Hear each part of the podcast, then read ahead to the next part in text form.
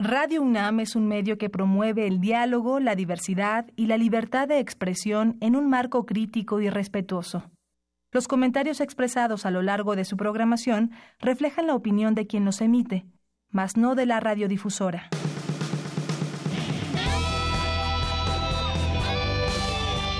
Prisma RU. Relatamos al mundo.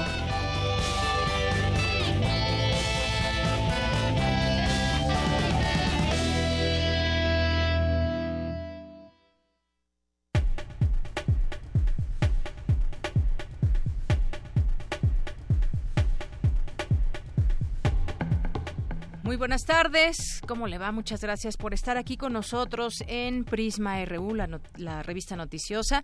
Y en este día, lunes 9 de octubre de 2017, le damos la más cordial bienvenida para que nos acompañen todos ustedes que están recibiendo esta señal a través del 96.1 de FM y en www.radio.unam.mx.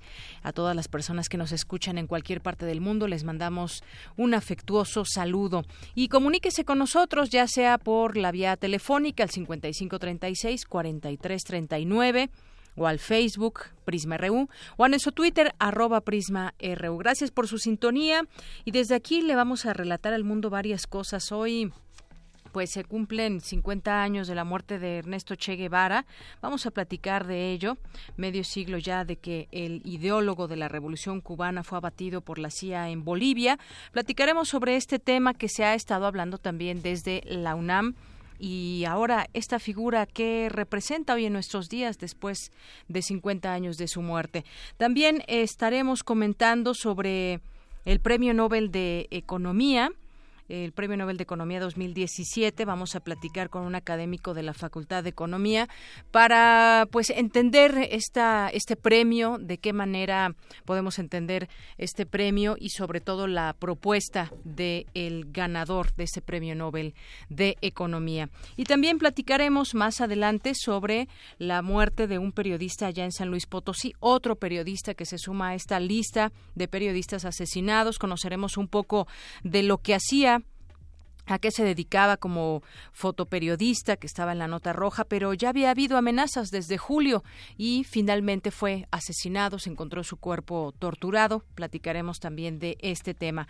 Hoy es lunes de Gaceta UNAM, lunes también de Cartografía RU con Otto Cázares y también nos acompañará por aquí más tarde Montserrat Muñoz para traernos algunos algunos avisos sobre actividades culturales. Bueno, pues nos vamos directamente a nuestro resumen informativo.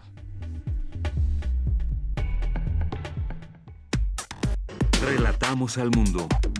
Relatamos al mundo. La una con siete y desde aquí le relatamos al mundo en este 9 de octubre que las universidades Nacional Autónoma de México, Autónoma de Chapingo, la Iberoamericana, así como el Instituto Politécnico Nacional y el Colegio de México acordaron trabajar juntas para conmemorar los 50 años del movimiento estudiantil de 1968. El Instituto de Fisiología Celular de la UNAM rindió homenaje póstumo a su investigador emérito René Drucker. Más adelante mi compañera Cindy Pérez Ramírez nos tiene los detalles de la información. 70 brigadas de la Escuela Nacional de Enfermería y Obstetricia atendieron a los habitantes de las localidades más afectadas en Xochimilco por el sismo pasado. Si las alteraciones del sueño debido a los recientes sismos continúan más de dos semanas, es necesario ir al especialista. Más adelante mi compañera Dulce García nos tendrá la información. Y Richard Thaler, de la Universidad de Chicago, fue reconocido con el Premio Nobel de Economía por sus contribuciones a la economía conductual.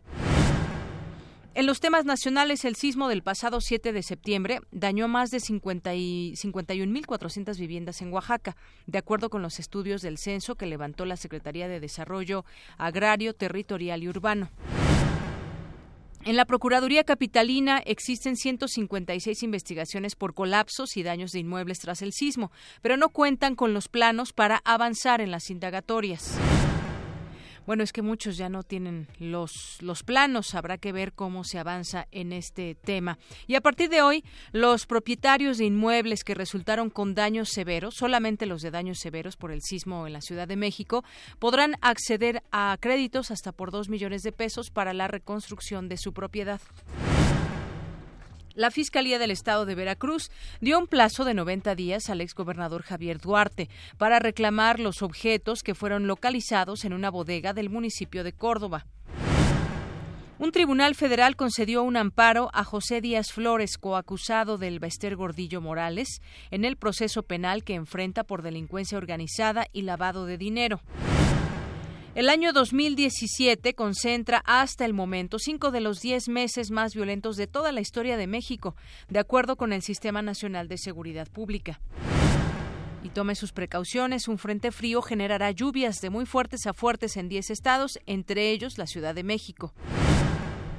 Hoy en economía, en septiembre la producción de vehículos de México subió 7.7%, mientras que las exportaciones crecieron 15%, informó la Asociación Mexicana de la Industria Automotriz. La variación del índice nacional de precios al consumidor fue de 0.31% en septiembre y esto dio como resultado una tasa anual de 6.35%. Hoy en nuestra portada internacional, el presidente estadounidense Donald Trump derogará el plan de Barack Obama para restringir las emisiones de gases de efecto invernadero. El presidente español Mariano Rajoy advirtió que su país no será dividido por una declaración de independencia de Cataluña y que el gobierno está listo para responder a cualquier intento de autodeterminación.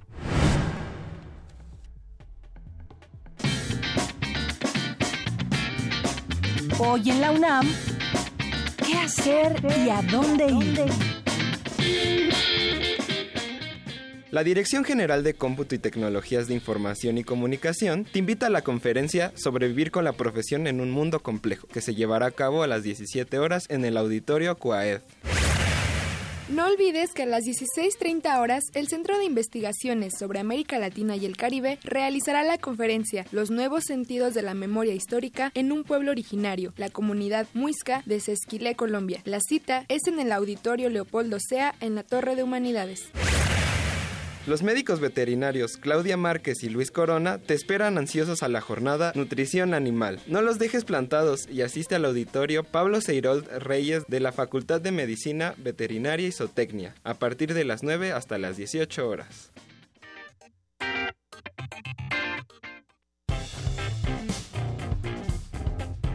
Campus RU.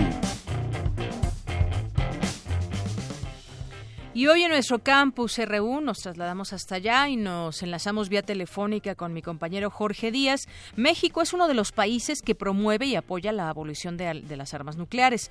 Esto lo señaló el doctor Hans Fromo Guerra, catedrático de la UNAM y que participa en el AICA en la campaña que fue galardonada con el Premio Nobel de la Paz. ¿Qué tal, Jorge? ¿Cómo estás? Muy buenas tardes. ¿Cómo estás, Deyanira? Buenas tardes. Y pues esta campaña que fue lanzada en 2007 por médicos internacionales para la prevención de la guerra nuclear eh, y que representa o es parte de ella el doctor Hans Fromo Guerra.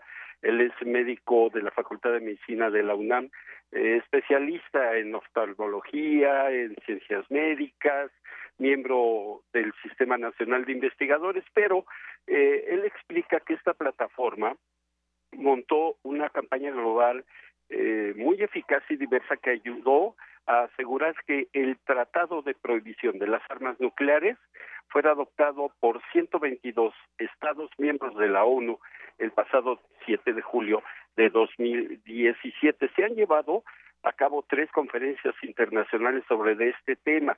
La primera de ellas en Oslo, Noruega, la segunda en Nayarit, México, y una tercera en Viena, Austria, en, diciembre de 2014. Fromo Guerra señaló que la humanidad hoy es rehén de este tipo de armas. Con el Tratado de Armas Nucleares han quedado estigmatizadas y prohibidas. A todos, dijo, nos toca eh, a partir de ahora aumentar la presión legal, moral y políticas sobre los estados poseedores de armas nucleares y sus aliados. Nuestra tarea, dijo en el ICANN, no se terminará hasta que la última arma nuclear haya sido eliminada del último arsenal de la Tierra. Pero se le preguntó al doctor Fromo eh, cuál es eh, la visión que tiene el gobierno mexicano, porque la decisión de apoyar esta campaña depende no del Senado de la República, no depende de ninguna otra instancia más que del gobierno federal. Y eso fue lo que contestó el doctor Fromo. Escuchen. La perspectiva, la idea, la visión que tenemos es que lo toman muy en serio. Si no, México no hubiera organizado la segunda conferencia de estas tres que dieron lugar al tratado. Y fue un activo participante eh, dentro de la primera en Oslo, la segunda aquí en Puerto Vallarta y las dos que siguieron en, Viena. Eh, no veo ningún dato eh, y lo digo con toda independencia de, de, esto, no veo ningún dato que yo vea de que no vaya a ir para allá la decisión del gobierno mexicano. Y de ser así, que vaya en contra de esto, pues lo harían inmediatamente patente, ante harían una protesta o lo harían patente su descontento ante las instancias internacionales, aunque dice el gobierno mexicano aquí de primera instancia está de acuerdo con ello. Pero el doctor Fromo habló de o le hizo el llamado a estas naciones que tienen armas nucleares. Te voy a enumerar las que las tienen. China, Francia, Rusia, Reino Unido, Estados Unidos, India, Pakistán y Corea del Norte, que el, actualmente tiene ahí un conflicto mm, eh, con los Estados Unidos de simplemente de amenazas eh, mutuas y que bueno pues eh, eh, con preocupación el mundo ve esto porque la destrucción sería masiva. Pero el doctor Fromo insistió en que ellos no van a cejar, no van a dejar tampoco que prosperen las armas nucleares hasta que se cumpla con el, objetivo de que todas ellas desaparezcan de la Tierra. Vamos a escuchar. Ese es el objetivo, por eso estamos en, en, la campaña y no vamos a dejar de trabajar hasta que termine de existir la última arma del último arsenal que existe sobre la Tierra. Tome el tiempo que tome, todos los eh, países que estamos trabajando en conjunto con esto y los eh, eh, miembros de la, de la sociedad civil, ese es el objetivo y no vamos a dejar de trabajar hasta que este eh, se cumpla. Y bueno, pues estos países que te mencioné de Yanira, algunos de ellos con eh, ojivas ya distribuidas en distintos puntos, más o menos, en el caso de Rusia, que es la que tiene más ojivas eh, regadas por distintas partes de, de la Tierra, y Corea del Norte, que está haciendo pruebas muy cerca de la isla de Japón.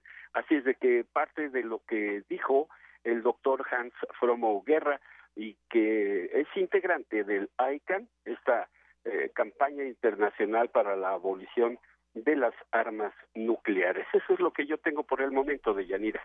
Gracias, Jorge. Pues un gran tema en donde pues justamente se unen cada vez más voces para abolir las armas nucleares que no existan, que el hecho de su existencia pues refiere en que en algún momento pudiesen usarse y esto pues terminaría con una buena parte de la humanidad si, si se utilizaran con esa potencia de la que se ha hablado. Así que estos esfuerzos pues ahora merecieron también el Premio Nobel de la Paz.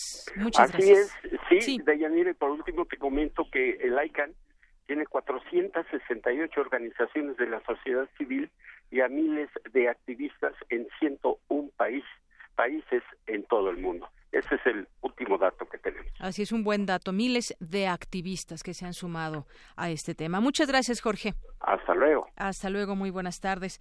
Vamos ahora con otras cosas. Especialistas de la UNAM demandan implementar políticas efectivas de combate al cambio climático. Un tema del que se habla y se habla y se sigue hablando, pero ¿cuáles son esas acciones que deberíamos estar vigilando todos, como gobiernos, como, eh, como ciudadanos y sobre todo sumarnos. Abraham Menchaca nos tiene la información. Así es, Deyanira, buenas tardes. Y es que las actuales políticas medioambientales solo han logrado mitigar los efectos del calentamiento global, pero no están desarrollando condiciones sustentables. Durante el séptimo Congreso Nacional de Investigación en Cambio Climático, que se realiza en el Instituto de Investigaciones Jurídicas de nuestra Casa de Estudios, se enfatizó sobre la necesidad de que en todos los proyectos de desarrollo urbano exista participación ciudadana desde una perspectiva de derechos a la salud, al agua, a la participación política, a la vivienda, a un medio ambiente sano, entre muchos otros. Francisco Velasco, académico de esa entidad universitaria, lamentó que el tema económico deje siempre en segundo lugar la generación de políticas para la sustentabilidad. Por lo tanto, eh, debemos considerar que negar el derecho de las personas a la ciudad equivale a la negación de uno o de varios derechos incluidos en este, en este catálogo. Consecuencia, debemos considerar el derecho a la ciudad como un derecho humano. Por su parte, Marisol Hernández advirtió que los sismos dejaron al descubierto la mala calidad en la construcción y la corrupción que hay detrás. En esta lógica, digamos, de crecimiento inmoderado del mercado, donde se buscan más espacios para la, este, la consolidación de este desarrollo capitalista, sin tener en cuenta el derecho de los ciudadanos, sin tener en cuenta la movilidad, sin tener en cuenta el acceso a los servicios básicos de saneamiento, agua potable, sin tener en cuenta eh, los elementos constructivos de la vivienda y ya sin entrar en otros temas que van más allá del confort, sino de la seguridad, como hemos visto ahora eh, recientemente con los sismos que nos han aquejado, pues que gran parte de la problemática ha sido la calidad constructiva, ¿no? La corrupción que hay detrás y... Deyanira, la información, Deyanira, la información que tengo, buenas tardes. Gracias, Abraham. Muy buenas tardes.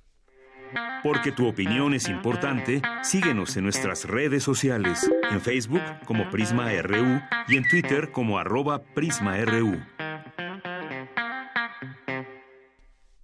Continuamos una de la tarde con 20 minutos y platiquemos, relatemos al mundo desde la UNAM sobre el Premio Nobel de Economía. Platiquemos con el doctor Clemente Ruiz Durán, académico de esta Facultad de Economía de la UNAM. ¿Qué tal, doctor? Buenas tardes. Buenas tardes, ¿cómo está usted?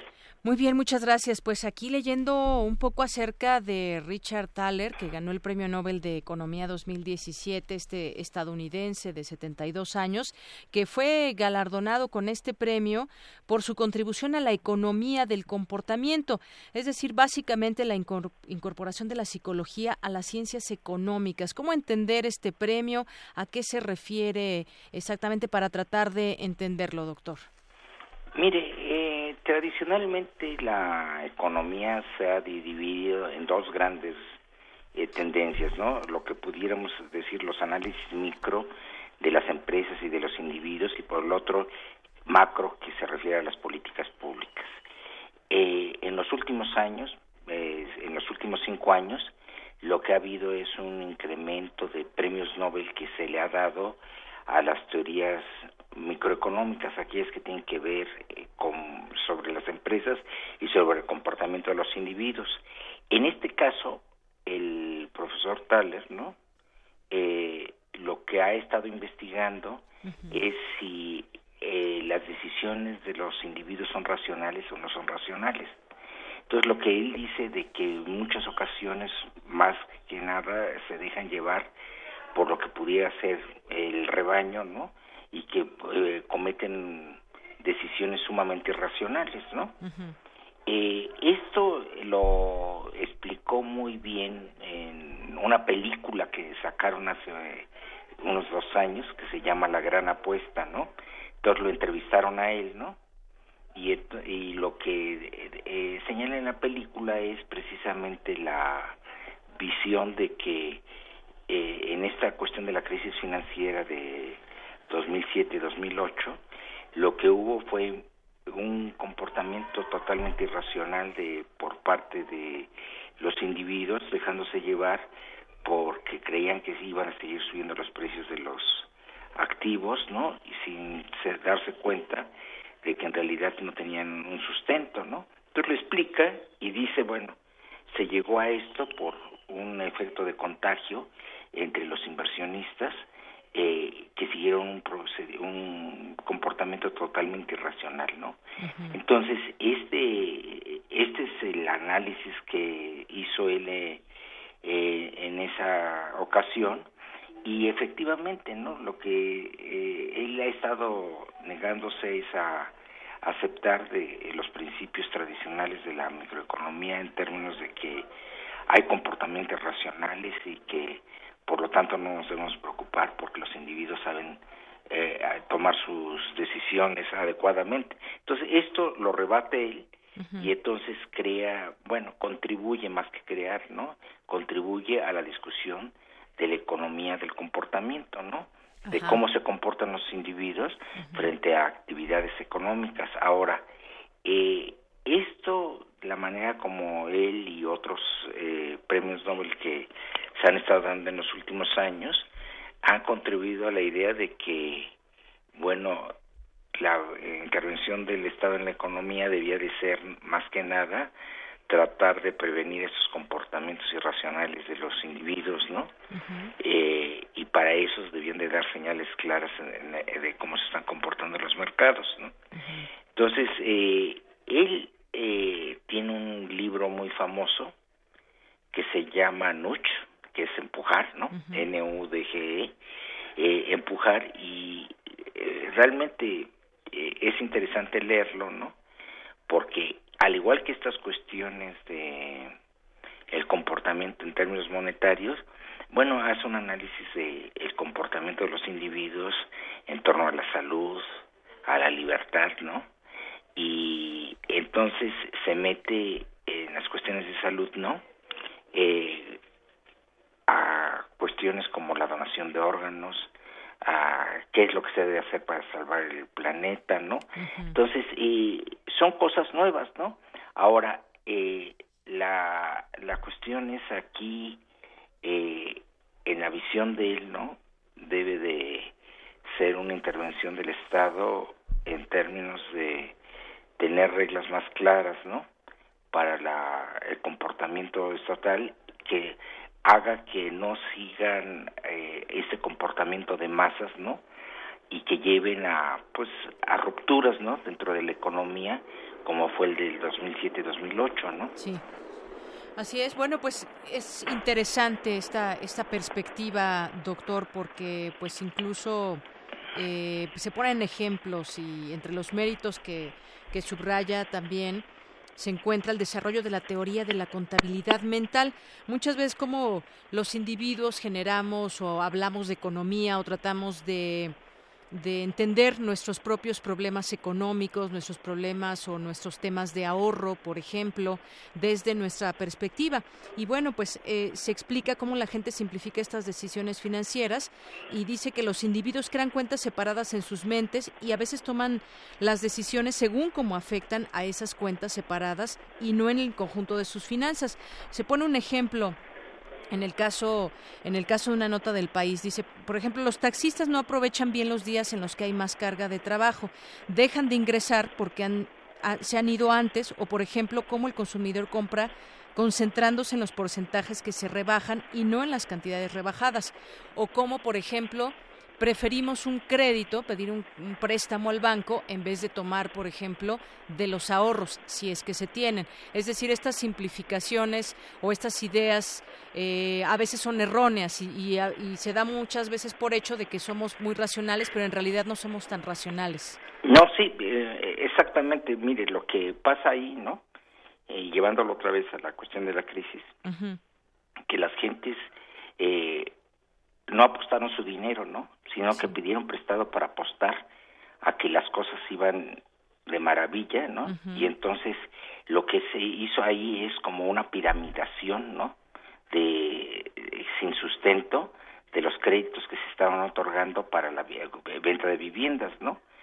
Sin embargo, en el momento que alguien deja de pagar la hipoteca, pues se desbarata toda esa pirámide y lo que trae por consecuencia es un eh, pues una crisis de grandes dimensiones, ¿no? Entonces, por eso ella lo que se ha dedicado es a eso, ¿no?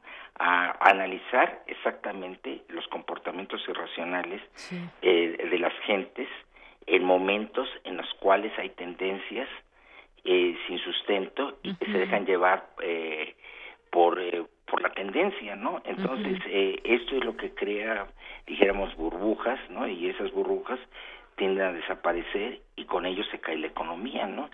Pero entonces, eh, en esto eh, tiene gran culpa el sector público que no supervisa adecuadamente y entonces eh, por eso llama él a que tiene que haber un esquema mucho más eh, eh, amplio de supervisión de los procesos económicos por parte del gobierno, ¿no? Entonces, la cuestión de regulación y todo esto, ¿no? En, cierta, en, términos de ciertos instrumentos.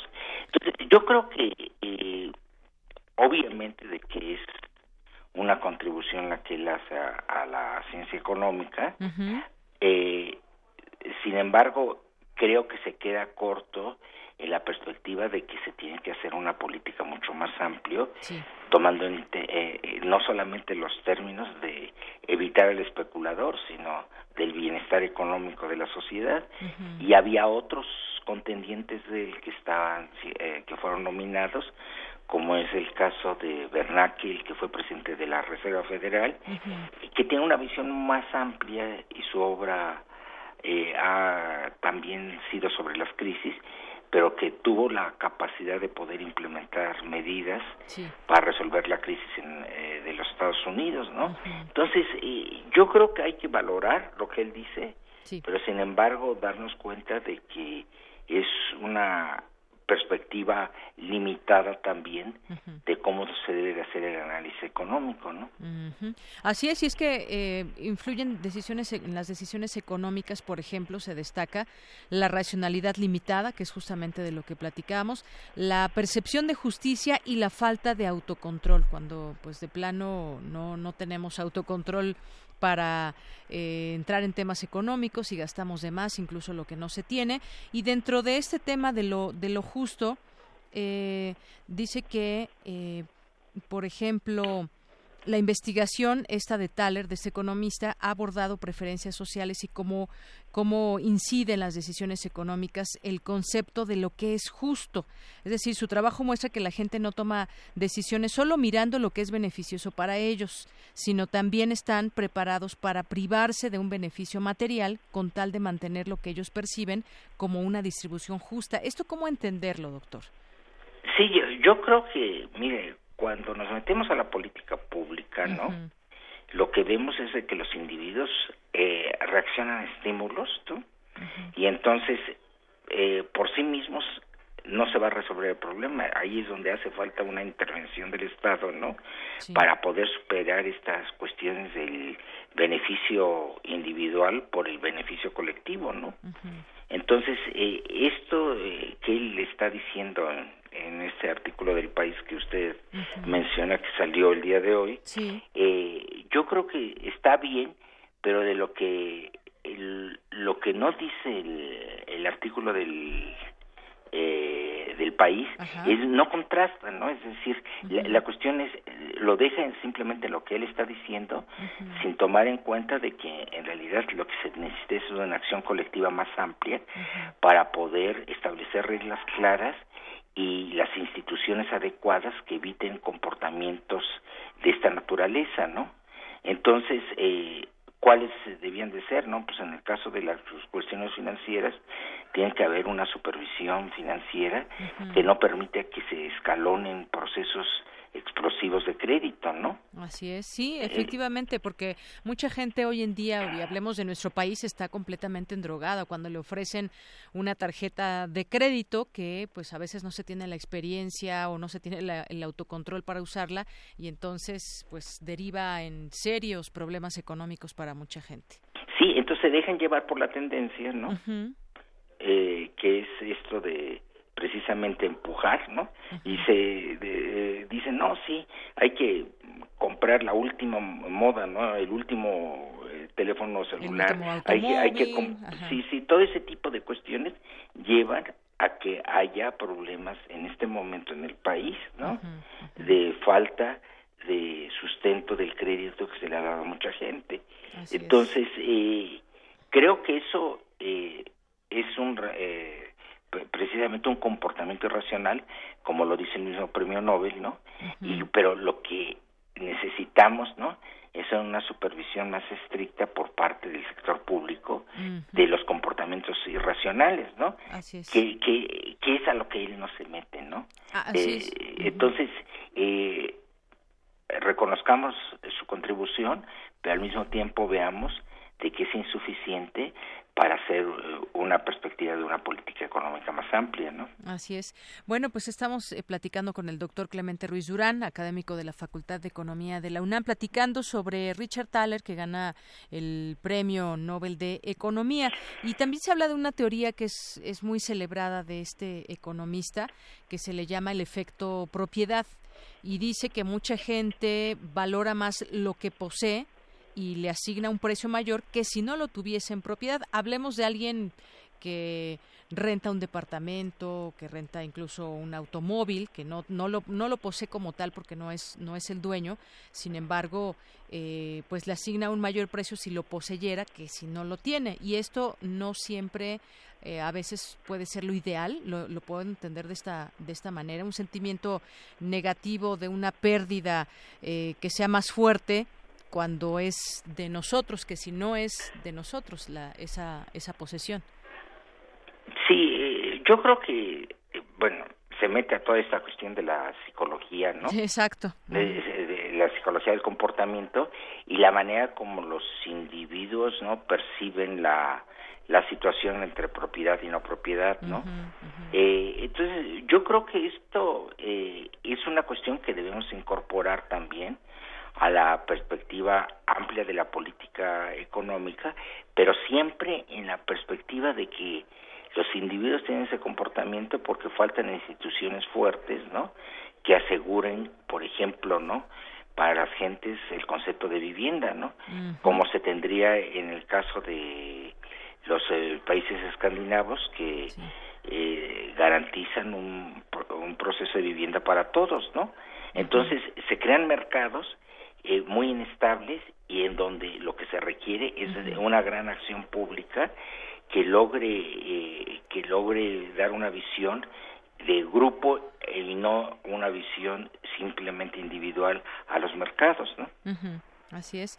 Bueno, pues es parte de lo que de lo que se puede decir el día de hoy con este Premio Nobel que pues también ha descrito las tensiones de lo que entre lo que se planea y lo que se hace y cómo el bienestar a largo plazo puede verse influido también por las tentaciones a corto plazo, la falta de autocontrol que platicábamos, que es otro de los puntos, y bueno, pues algo muy evidente a la hora de que estamos gastando cotidianamente en esos pequeños gastos, pero que a la larga pueden influir. Cosas que ya sabemos, pero cómo se ve desde la macroeconomía, es decir, cómo nos ayuda un gobierno o las instituciones o los, los programas que existen en un país para que podamos tener una economía más sana los individuos y que desde las instituciones no se agraven nuestros problemas económicos, como decíamos, este tema de las tarjetas de crédito o de préstamos donde terminas en, eh, pagando eh, a muchos años no la deuda, sino los intereses, por ejemplo, que de, en un banco, ¿no? Pero bueno, es parte de lo que debemos entender, es decir,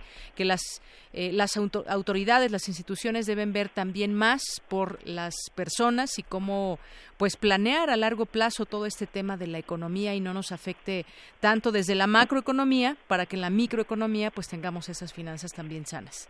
Así es, es decir, lo que necesitamos es un desarrollo institucional que prevenga y que evite estos comportamientos irracionales dentro de los individuos que se dejan llevar por otros individuos que están haciendo lo inadecuado, ¿no? Así es. Entonces, eh, es muy importante esta perspectiva institucional eh, introducida en el comportamiento, ¿no? Para eso son las instituciones, para evitar que los comportamientos tengan efectos negativos para el conjunto de la sociedad, ¿no? Muy bien.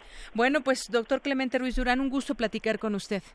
Eh, gusto saludarla, ¿eh? Igualmente, hasta luego. Gracias, hasta luego. Muy buenas tardes al doctor Clemente Ruiz Durán, académico de la Facultad de Economía de la UNAM.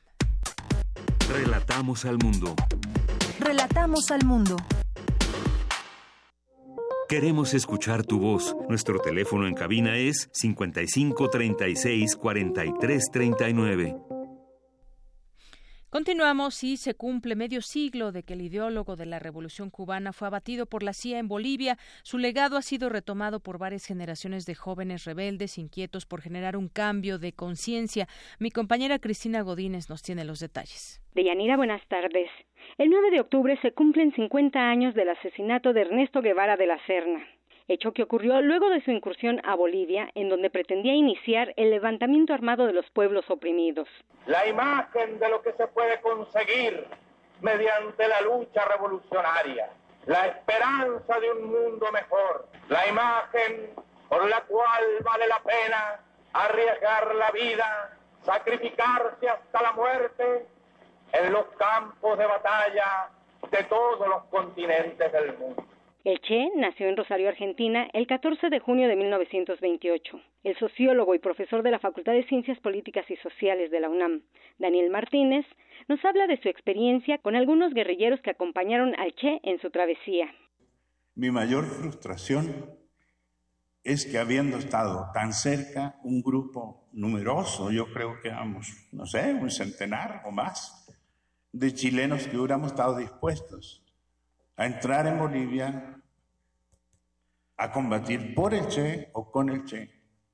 Tal vez no hubiéramos hecho gran cosa, pero esa sensación de que ocurrió la tragedia sin haber podido incidir me acompañará siempre. Por fortuna, por azares de mi biografía personal, pude conocer a tres compañeros, Pombo, Urbano y Benigno. Estos compañeros estaban en la guerrilla con el Che, son de los pocos sobrevivientes de la columna, y ellos lograron salir caminando con ayuda de ciertas redes de solidaridad hasta Chile. Allí el doctor Salvador Allende, que en ese tiempo era senador, asumió como responsabilidad personal garantizar la seguridad de estos tres compañeros. Estuvimos en las calles, hicimos manifestaciones, tomamos posturas sobre la defensa de estos tres compañeros y finalmente el propio doctor Allende los acompañó hasta Cuba. Como él decía, se los entregué a Fidel personalmente. Por su parte, el embajador Hermilio López Basols habló de la relación de su familia con la Revolución cubana.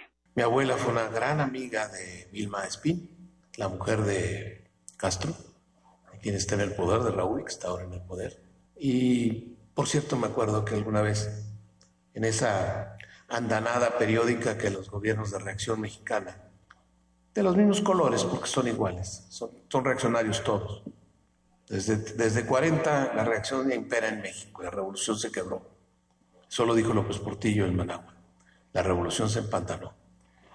Me acuerdo que mi abuela llevaba, por la amistad que tenía la familia, uh, unas reproducciones de Siqueiros, que él le había puesto la firma, simplemente eran, eran reproducciones. Y cuando salió del aeropuerto, la señora Basols fue detenida y al día siguiente, cuando había periódicos de últimas noticias, comunista que roba el patrimonio cultural de México. Y casi la prenden por unos obsequios de unas litografías en copia que llevaba a regalarle a Vilma para que con ese dinero pues pudieran hacer algunas de las grandes obras que estaba realizando la revolución. Con ello quiero decir que me ata a la revolución como hombre fundamentalmente, pero también como diplomático grandes cercanías, grandes afectos e incuestionablemente una enorme identificación. Y ahora la voy a explicar en el caso de Bolivia. Deyanira, este es mi reporte. Buenas tardes. Gracias, Cristina. Muy buenas tardes. Es la una con cuarenta y dos minutos y sigamos platicando de el Che Guevara. 50 años ya se cumplen de su muerte y ¿Cómo, ¿Cómo explicar también esta figura a nuestros días? ¿Cómo ha ido pasando el tiempo? Esa figura qué tanto sigue vigente en los libros, en la historia, bueno, pues yo considero que muy vigente, pero platiquemos del tema, platiquemos del tema ni más ni menos que con el escritor Paco Ignacio Taibo II, a quien saludo desde esta línea telefónica. ¿Qué tal? Muy buenas tardes, Paco. Muy buenas tardes. Pues platicar de el Che Guevara es platicar de muchas historias, es platicar de muchas aventuras y pues también cómo, cómo recordar lo transcurrido ya medio siglo de esta aventura guerrillera de Ernesto Che Guevara en Bolivia, que también presenta todavía pues muchas preguntas que quizás nunca nos logremos responder o nunca sepamos realmente de ello, pero pues tú con este libro, eh, un libro pues bastante grueso de muchas hojas, nos platicas una historia del Che. ¿Cómo entender hoy esta figura, Paco? Yo creo que pocas figuras históricas, políticas, resisten el desgaste de 50 años ¿no? después de su muerte. Sin embargo, el comandante Guevara aguanta. Y no solo aguanta, sino que se mantiene en el interés, la curiosidad, la admiración, el cariño de la gente. Supongo que eso tiene que ver con la congruencia enorme de, Ernesto Guevara, el que eh, hacía lo que decía y decía lo que hacía esta, esta manera de entender la política más bien en términos éticos que pragmáticos uh, lo, le da una fuerza enorme y un efecto de eco. Que haya impactado en mi generación no es sorprendente. Que hoy un adolescente que nació muchísimo después de la muerte siga viendo al Che con fascinación, con admiración, eso sí resulta sorprendente. Uh, creo que no hay demasiado que, redescubrir sobre la historia del Che. Siguen apareciendo interpretaciones, uh, debates. Yo creo que ya la, la, información que se posee es de una enorme precisión y se puede seguir la trayectoria del Che desde que se incorpora a la Revolución Cubana hasta que se va a África eh, y decide finalmente la campaña de Bolivia. Así es. Y bueno, como, como bien dices, el Che sigue vigente y después de 50 años, esta figura que, pues más allá del desgaste, pues reivindica también una lucha, un referente también de cómo entender una composición en ese entonces de, de cómo estaba conformando el mundo y lo que sucedía en otros lugares muy alejados de América Latina, en donde también el Che se interesó y daba cuenta de esa lejanía, pero a la vez una cercanía también de, de ideas y, sobre todo también, pese a, al tema de la guerrilla, también e, e, era una lucha y una guerra de ideas. Evidentemente, mira, uh, Guevara es uno de los grandes internacionalistas del siglo XX. Su foco es América Latina y además hay algo en su historia personal que profundiza esto mientras que otros dirigentes revolucionarios de la década de, de las últimas décadas del, del, fin del siglo XX se formaron en la lucha estudiantil, en el movimiento sindical, en la lucha política parlamentaria de la izquierda. El Che se formó en el caminarse a América Latina, en, el estar en contacto vivo con ocho, diez, doce países y, y, además por abajo, siempre por abajo. Médico en leprosarios en la Amazonia, este trabaja vendiendo imágenes de un Cristo que todo lo cura en Costa Rica, solidario con la revolución guatemalteca cuando se da el golpe de estado de la CIA, este se camina eh, Perú, la frontera argentino-chilena, las minas, trabaja cargando sacos de fruta en, plantaciones de la United Fruits en América Latina, ve el fracaso de la primera revolución boliviana y a los campesinos. Ah, no, no, el latinoamericanismo del Che no es de cartón, ¿no? Es absolutamente asumido. Cuando incluso oyen sus discursos en Punta del Este o en Naciones Unidas, descubres a un personaje, eh, Guevara, que habla en un idioma extraño, que ha pescado de aquí y de allá cuando de repente eh, usa el, cantinflísimo término de ni tantito así al hablar del imperialismo y de qué desconfiar en él, bueno, es producto de que vio siete veces, ahí está el detalle de Cantinflas, ¿sí? Y que se burlaba de sí mismo diciendo que se parecía a Cantinflas con su, con su ralo bigote. Este, ah, habla con un lenguaje en el que cruza palabras eh, bolivianas y argentinas con cubanismos y desde luego un montón de mexicanismos. Está en la raíz de, de Che la, América Latina y además está tremendamente influido por la guerra de Vietnam. Así es. La guerra de Vietnam es como la marca general de, de esa generación, ¿no? ¿Cómo demonios resisten los vietnamitas? A los franceses, a los japoneses y, y finalmente a los norteamericanos. Así es. Le gustaba escribir, le gustaba leer. Hay, por ejemplo, alguna fotografía en, en, Bolivia, justamente, donde en lo alto de un árbol, pues se le veía leer, pero le gustaba mucho, le apasionaba también estar escribiendo. Cuando fue detenido, pues tenía varias, bueno, es lo que lo que se dice, varios escritos ahí no, no, a máquina, no, ahí están los escritos Ahí y están, arriba del árbol estaba leyendo poesía Ujú. y además estaba leyendo poesía curiosamente de, de un libro que le habían mandado los originales desde México. Ah, o estaba leyendo a Neruda. Están los los hizo un copió un cuadernito los poemas que le gustaban para no cargar demasiados libros. Y ahí hay ah, poemas de León Felipe de Neruda. Ah, además bueno era un grafómano toda su vida se la pasó escribiendo. Hay diarios prácticamente de todas las etapas de su vida. Algunos que convirtió en textos como como pasajes de la guerra revolucionaria era grafómano. Y bueno, pues hoy, hoy esta, esta, esta figura, decías, pues muchas generaciones que han pasado, la generación de tu época, la de otras generaciones, ¿cómo, cómo es que, cómo es que permea todavía, cómo es que, pues, eh, multitudes siguen eh, leyendo sobre él y sobre todo viéndolo como, pues, como un, un ejemplo de su época? Pero al fin y al cabo, desde el cheque estaba desde su ventana en el Ministerio de Industria viendo cómo levantar una industria y una manera de hacer socialismo diferente en los años 60, ah, que jamás estableció una situación de jerarquía, que entendía la burocracia como un castigo, que era igualitario hasta la muerte en el trato con la gente, ah, de una pureza revolucionaria tremenda negándose. El Che está retratado en una historia al principio de la Revolución Cubana cuando van subiendo una loma perdidos después de, de haberse roto la guerrilla que viajó en el Grama y estar desperdigada.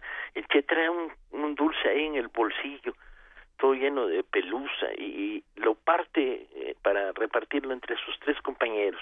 Y el retrato del Che es que y uno uno se pregunta a ver serías capaz de partir tu último dulce entre tres y la respuesta es sí pero el che va más allá el che agarra el pedazo más chiquito. Sí. este retrato del personaje sigue vivo hasta nuestros días porque cada vez más pedimos de la política que sea ética que sea moral que esté basada en, en, en principios de abnegación, entrega, humildad, respeto uh, y servicio a los demás. Así es. Y el Che ahí está. Tuvo sus detractores en la época, pero también en, en a, a, nuestros días, quien habla de una guerrilla, de una lucha equivocada, de una lucha donde pues eh, simplemente había acabado, había tenido rupturas con importantes personajes como Fidel Castro. También bueno, esa parte. La, la contra sigue operando, uh -huh. le han inventado 300 historias. Yo a la hora de escribir la biografía me vi obligado a leerlas todas y a investigar. Sí. No quería hacer una biografía complaciente y, y, y, elogiosa, quería contar lo que había pasado. Uh -huh. Y me vi obligado a, a, seguir las rutas de los de los envenenadores antiguevaristas, pero pues no se sostiene, no no uh -huh. hay solidez histórica en, en los que y insultan a Che, o en los que piden que sea algo diferente a lo que era un hombre de los años 50. ¿no? Uh -huh. Bueno, pues ahí está y aprovechar para que pues la gente que no conoce aún esta biografía del Che que tú que tú escribiste, ¿qué año fue que la escribiste, Paco? Híjole, hace como 15 años, hace pero 15 la nueva años. edición, la que acaba de salir, la vamos a presentar en el Zócalo, en la Feria del Libro del Zócalo esta semana. Uh -huh. Vamos a estar el día 18 a las 5 de la tarde en, en la Feria del Libro del Zócalo, uh -huh. hablando del Che como escritor. 18, la siguiente semana, me parece que es uh -huh. miércoles. Miércoles de este... 18, a Muy las bien. 5 de la tarde en la Feria del Libro del Zócalo. Ahí está, pues a, a, aprovechamos la oportunidad para invitar a nuestro auditorio a que conozca también esta reedición. Pues Paco Ignacio Taibo, dos, muchas gracias por Al esta revés, plática. un placer. Muy, muy buenas tardes. Hasta luego. Bueno, pues ahí está Paco Ignacio Taibo II, escritor. Hizo una biografía muy amplia del Che Guevara que se presentará en la Feria del Libro del Zócalo el próximo eh, 18 de octubre a las 5 de la tarde. Vamos no ahora. Hayas... Vamos ahora, ah, no se me adelanten con el poema todavía. Nos vamos con este poema justamente de eh, sobre el Che Guevara en voz de Margarita Castillo. No porque hayas caído, tu luz es menos alta.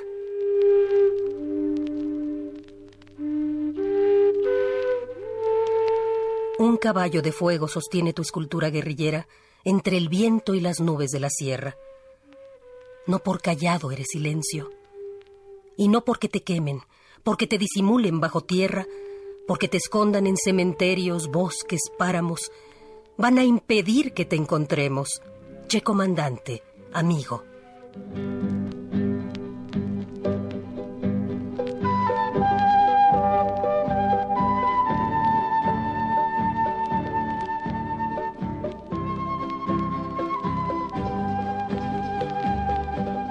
Cuba te sabe de memoria.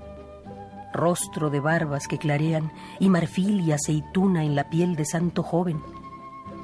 Firme la voz que ordena sin mandar. Que manda, compañera, ordena amiga. Tierna y dura de jefe, camarada. Te vemos cada día ministro, cada día soldado, cada día gente llana y difícil cada día puro como un niño o como un hombre puro. Che comandante, amigo.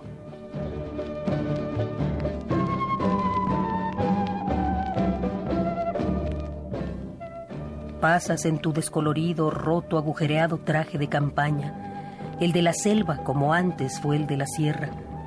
Semidesnudo el poderoso pecho de fusil y palabra, de ardiente vendaval y lenta rosa.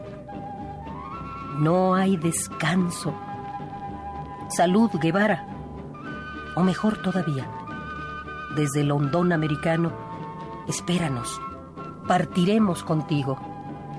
Queremos morir para vivir como tú has muerto, para vivir como tú vives.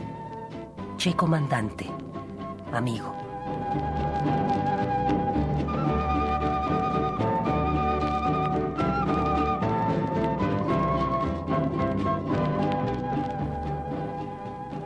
Che Comandante, Nicolás Guillén.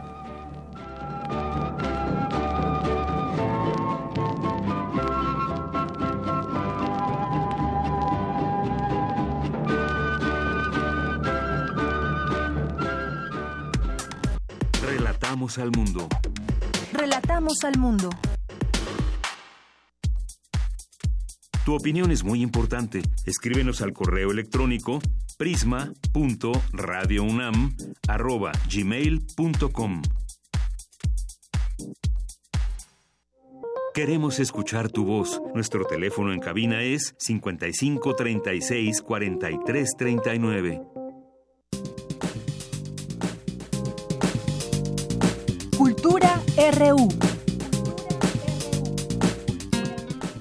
Continuamos una de la tarde con 55 minutos. Es tiempo de irnos a cultura con Tamara Quiroz. Tamara.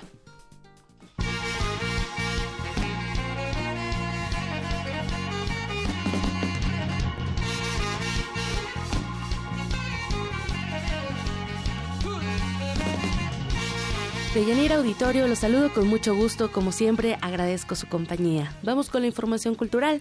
Les cuento que con cuatro días de actividades, del 6 al 8 de octubre, la UNAM celebró el Día Internacional de la Música, establecido por la UNESCO en 1975, y también conmemoró la Unión Universitaria, que evocó el espíritu de lucha y sobrevivencia que ha caracterizado a diversas generaciones a partir del movimiento estudiantil de 1968 con el Festival Música contra el Olvido.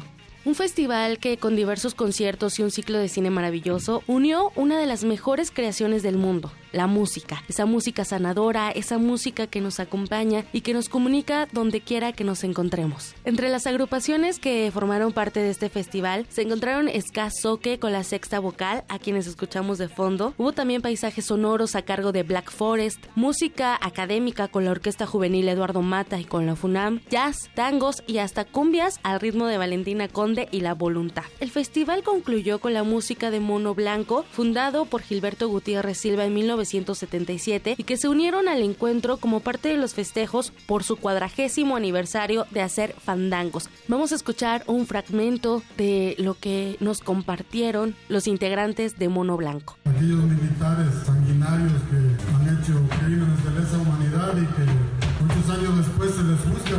Dicen, ¿para qué? ¿Por qué? ¿Para qué? Para que los militares de hoy y esa gente sepan van a poder ser juzgados 30 o 40 años después. Porque es una tentación que tienen siempre de reprimir. El poder siempre tiene esa artimaña ahí de reprimir para espantar a la gente, para que la gente olvide y no reclame sus derechos justos que como nación tenemos como mexicanos haya, pues entre otras cosas, una repartición equitativa de la riqueza de este país. Por eso la música y la poesía y el arte contra el olvido. De Yanira, amigos, los que acudimos pasamos un fin de semana donde el estacionamiento 3, uno de los escenarios al aire libre, vibró con música de hip hop, con música tradicional, con reggae, electrónica y funk. Los asistentes cantaron, bailaron y además unieron su espíritu con los músicos e intérpretes, quienes compartieron también mensajes de resistencia y hablaron del poder regenerativo del arte y la cultura. De este poder del que hemos hablado durante estos días, sobre todo después del terremoto del pasado 19 de septiembre, ese movimiento telúrico que además de movernos la tierra, nos sacudió las fibras más sensibles de nuestro ser. Un terremoto que nos unió, que nos une y que nos impulsa a seguir con el puño en alto, con ganas de seguir adelante y sobre todo que se ha convertido en un gran pretexto para seguir haciendo comunidad. Así las cosas el fin de semana y bueno, en otra información, les comento que la venta de boletos para la instalación de realidad virtual Carne y Arena del director Alejandro González Iñárritu se reanuda hoy, lunes 9 de octubre. Aquellos que compraron boletos para la semana del 26 de septiembre al 1 de octubre podrán hacer válida la entrada en las funciones de la semana del 10 al 15 de octubre, del 10 al 15, en el mismo día de la semana y horario de su cita en el Centro Cultural Universitario Tlatelolco. Carne y Arena es un trabajo de cuatro años de entrevistas cuyo objetivo principal es llevar al espectador a ponerse en los zapatos de los migrantes. Así que si quieren formar parte de la experiencia sensorial que nos ofrece de manera virtual esta instalación, pueden comprar boletos a través de www.cultura.unam.mx y www.carneyarenatlatelolco.com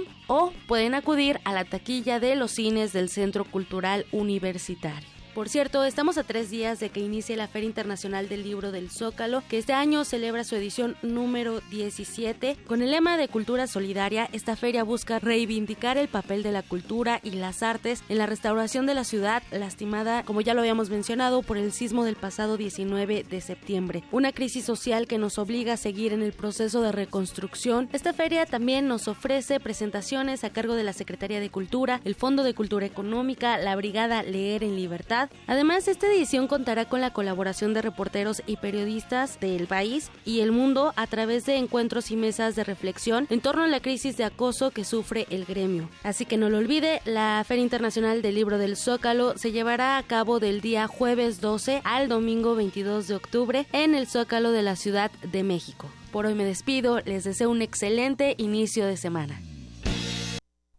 Muy bien, muchas gracias a Tamara Quirós. Y un anuncio también, la Filmoteca de la UNAM presenta el ciclo El Che, Realidad y Leyenda.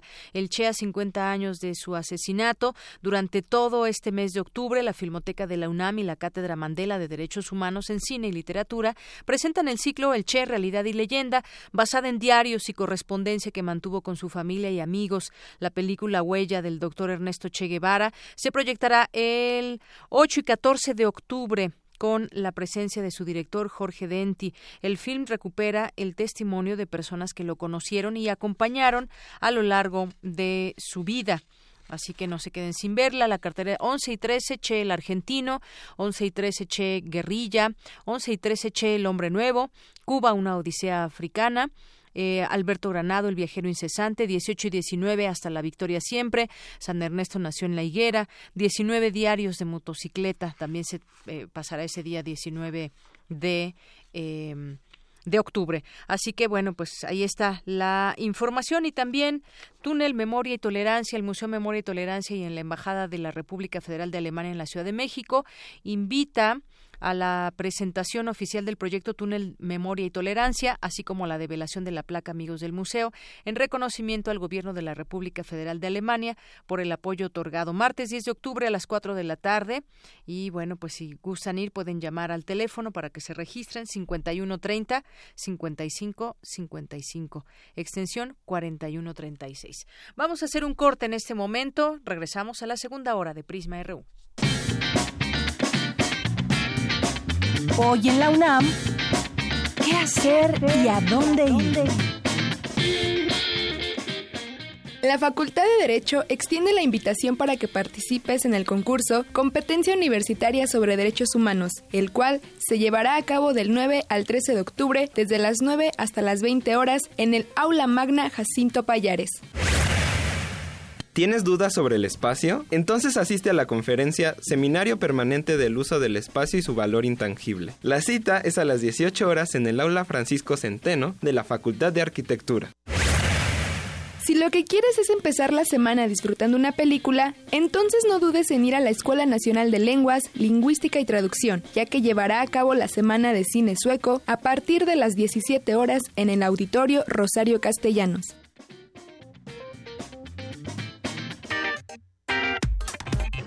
Prisma RU. Relatamos al mundo. Ballets de todos los tiempos. Música medieval, barroca, moderna. Los sonidos que hacen mover al cuerpo en un solo programa. Diáspora de la danza, lunes a viernes a las 6.40 de la mañana y su retransmisión a las 3 de la tarde. Por el 96.1 de FM.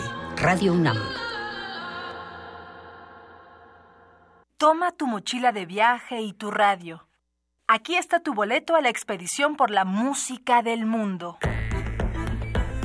Mundofonías. Un recorrido por los ritmos de todo el planeta con la guía de Juan Antonio Vázquez y Araceli Zigane. Sábado 6 de la tarde por el 96.1 de FM. Radio UNAM. Experiencia sonora. Este es mi México. Aquí vivimos más de 120 millones y el 2018 será especial porque tomaremos decisiones muy relevantes para nuestro futuro. Ya arrancó el proceso electoral en el que elegiremos representantes para más de 3.400 cargos de nivel local y federal, quienes administrarán los recursos de nuestro país. Y porque mi país me importa, te invito a que lo vivamos juntos, informándonos, participando y decidiendo. Instituto Nacional Electoral, INE.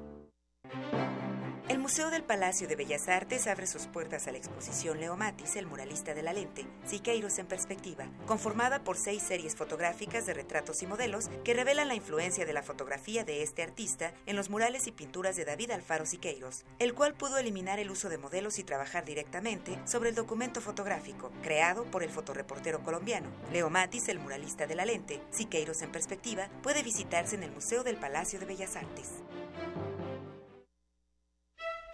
Igualdad, desigualdad y democracia. El triángulo lleno en donde el quehacer político debe ponerse a prueba en cuestión social, hoy dominada por la incertidumbre. El Programa Universitario de Estudios del Desarrollo presenta Décimo Diálogo Nacional por un México Social. Democracia, Estado e Igualdad. Las perspectivas.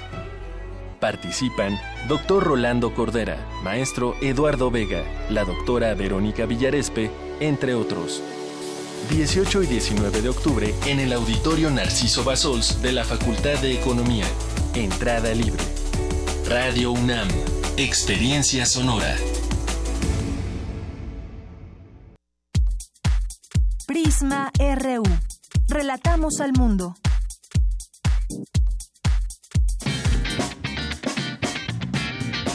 Mañana en la UNAM, ¿qué hacer y a dónde ir? El Centro de Investigaciones Interdisciplinarias en Ciencias y Humanidades estará encantado de que asistas a la conferencia Historia Política de las Pasiones, este martes a las 12 horas en el auditorio de la Torre 2 de Humanidades. No te pierdas la conferencia Los dos temblores del 19 de septiembre, similitudes y diferencias, que será coordinada por el doctor Román Álvarez a las 13 horas en el auditorio del Instituto de Investigaciones en Matemáticas Aplicadas y Sistemas.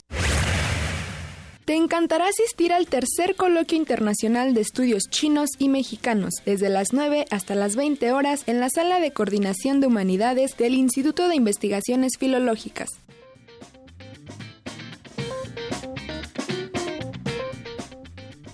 Dos de la tarde con siete minutos. Muchas gracias por estar con nosotros. Continuar en la frecuencia 96.1 de FM de Radio UNAM y también en www.radio.unam.mx. Muchas gracias.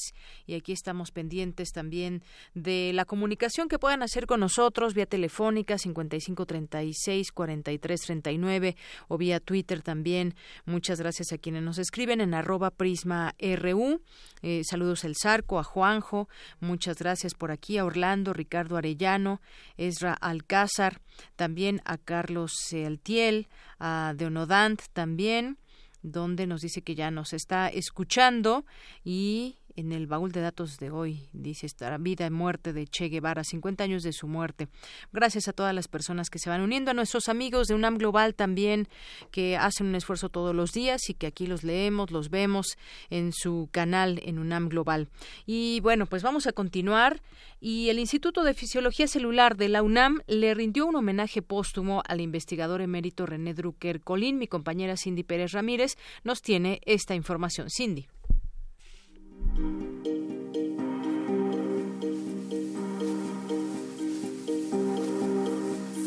Un hombre polifacético, libre y solidario, que hacía valer sus posturas y al que le importaba México. Así fue descrito por amigos y familiares el doctor René Drucker Colín durante el homenaje póstumo que el Instituto de Fisiología Celular de la UNAM le rindió este fin de semana. El también investigador emérito de esta casa de estudios fue pionero mundial en aplicar la inmunohistoquímica de la proteína CFOS como una herramienta para estudiar la actividad del cerebro durante el sueño. Además, inició los primeros estudios exitosos sobre trasplantes autólogos de médula suprarrenal al cerebro de pacientes con Parkinson. Sus conocidas cápsulas de ciencia transmitidas en radio y televisión junto con sus artículos periodísticos le valieron los Premios Nacional de Periodismo y el Kalinga, otorgado por la UNESCO. Y es que a decir de Elizabeth Chamlati, esposa de Drucker Colin, siempre que el doctor en fisiología emprendía un proyecto, se lanzaba a concretarlo sin descanso.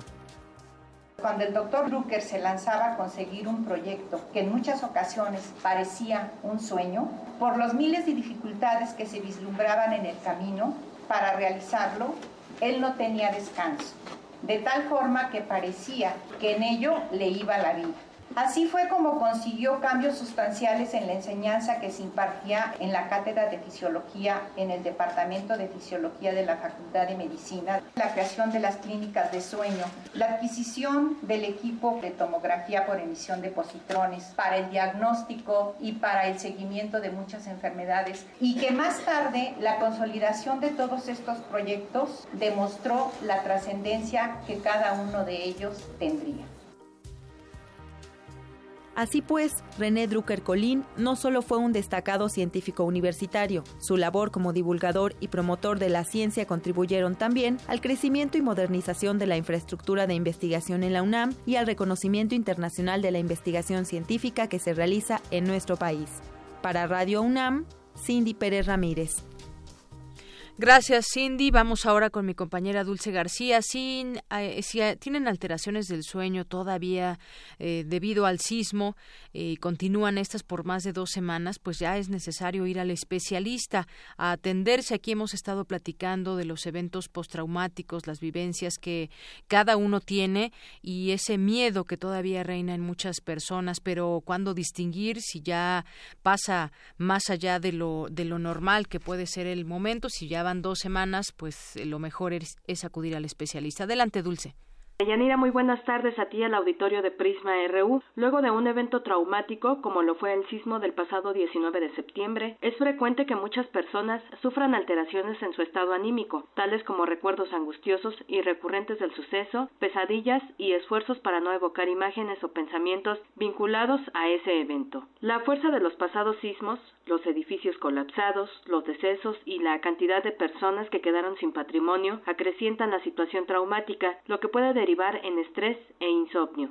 Sin embargo, y aunque cueste trabajo, las personas pueden volver a la normalidad. Andrés Barrera, investigador de la Clínica de Trastornos del Sueño de la UNAM, recomienda que para lograrlo se tenga un horario fijo para acostarse y levantarse, además de realizar actividades relajantes. No obstante, el universitario indicó que si a más de dos semanas persisten los problemas de insomnio, es recomendable acudir a una clínica especializada como la de la Universidad Nacional para descartar problemas serios de depresión. Para dormir, por ejemplo, también son aconsejables ejercicios de respiración profunda 20 minutos antes de ir a la cama, apagar las luces y descansar en un sitio libre de ruido, así como evitar noticias de catástrofes. De igual manera, es bueno tener algún pasatiempo, reunirse con familiares o amigos y no preocuparse en exceso, pues la gente piensa constantemente en la ocurrencia de otro sismo y eso agrava la situación. De Yanira, auditorio de Prisma RU, se puede superar ese estado. Sin embargo, también es necesario entender que la población que perdió su patrimonio o a sus seres queridos tendrá mayores inconvenientes, por lo que debe serles brindada ayuda profesional. Es la información. Muy buenas tardes. Gracias, Dulce. Buenas tardes. Vamos ahora a continuar con otra información. Mi compañera Virginia Sánchez acudió a una conferencia magistral impartida por el filósofo boliviano Luis Tapia. ¿Qué tal, Vicky? ¿Cómo estás? Muy buenas tardes. Hola, ¿qué tal, Deyanira? Muy buenas tardes a ti y al auditorio de Prisma RU. Pues así es, estuvimos en esta... Eh, Conferencia magistral muy interesante y bueno, pues inicio comentándoles que tanto comunidad como Estado son dimensiones y realidades políticas y la política es una de las dimensiones de lo social de las formas de vida colectiva. En este sentido, la política tiene una dimensión organizativa. Así lo señaló el filósofo boliviano Luis Tapia durante su conferencia magistral Principios Organizativos de la Política, Comunidad y Estado, que impartió en el marco del coloquio Repensar las Autonomías, Luchas Indígenas y el Estado en América Latina, organizado por el Centro de Investigaciones sobre América Latina y el Caribe. Y bueno, ahí Tapia señaló que una de las tareas centrales de la política es establecer un conjunto de prácticas de articulación de lo social y darle una direccionalidad a la vida colectiva, es decir, hacia dónde se va, qué se hace, cómo se hace y con qué fines se hace. Un ejemplo de ello, dijo, es la idea de igualdad.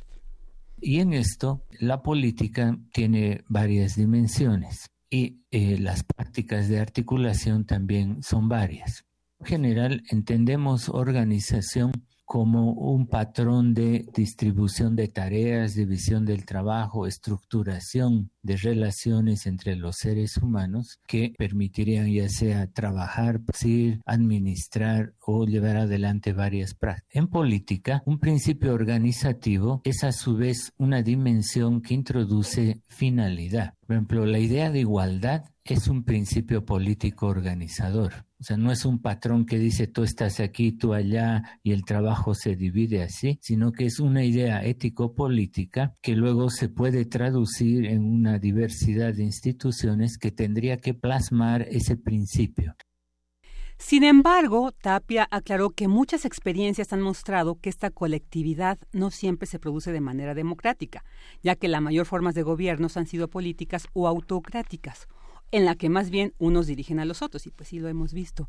También señaló que la política, como la vida social y otras dimensiones de la vida colectiva, no se organizan por solo un principio, sino por un conjunto de principios que pueden ser más o menos coherentes, complementarios o que incluso en algunos casos entran en tensión o contradicción, como se ha visto históricamente con los intereses del Estado y por otro los intereses comunitarios.